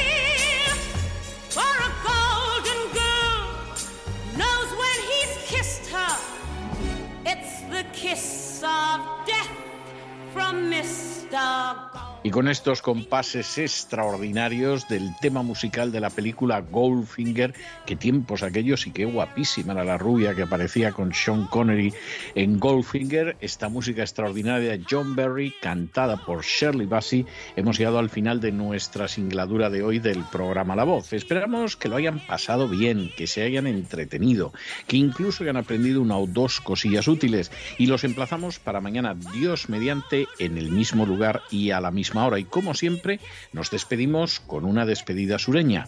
God bless ya. Que Dios los bendiga.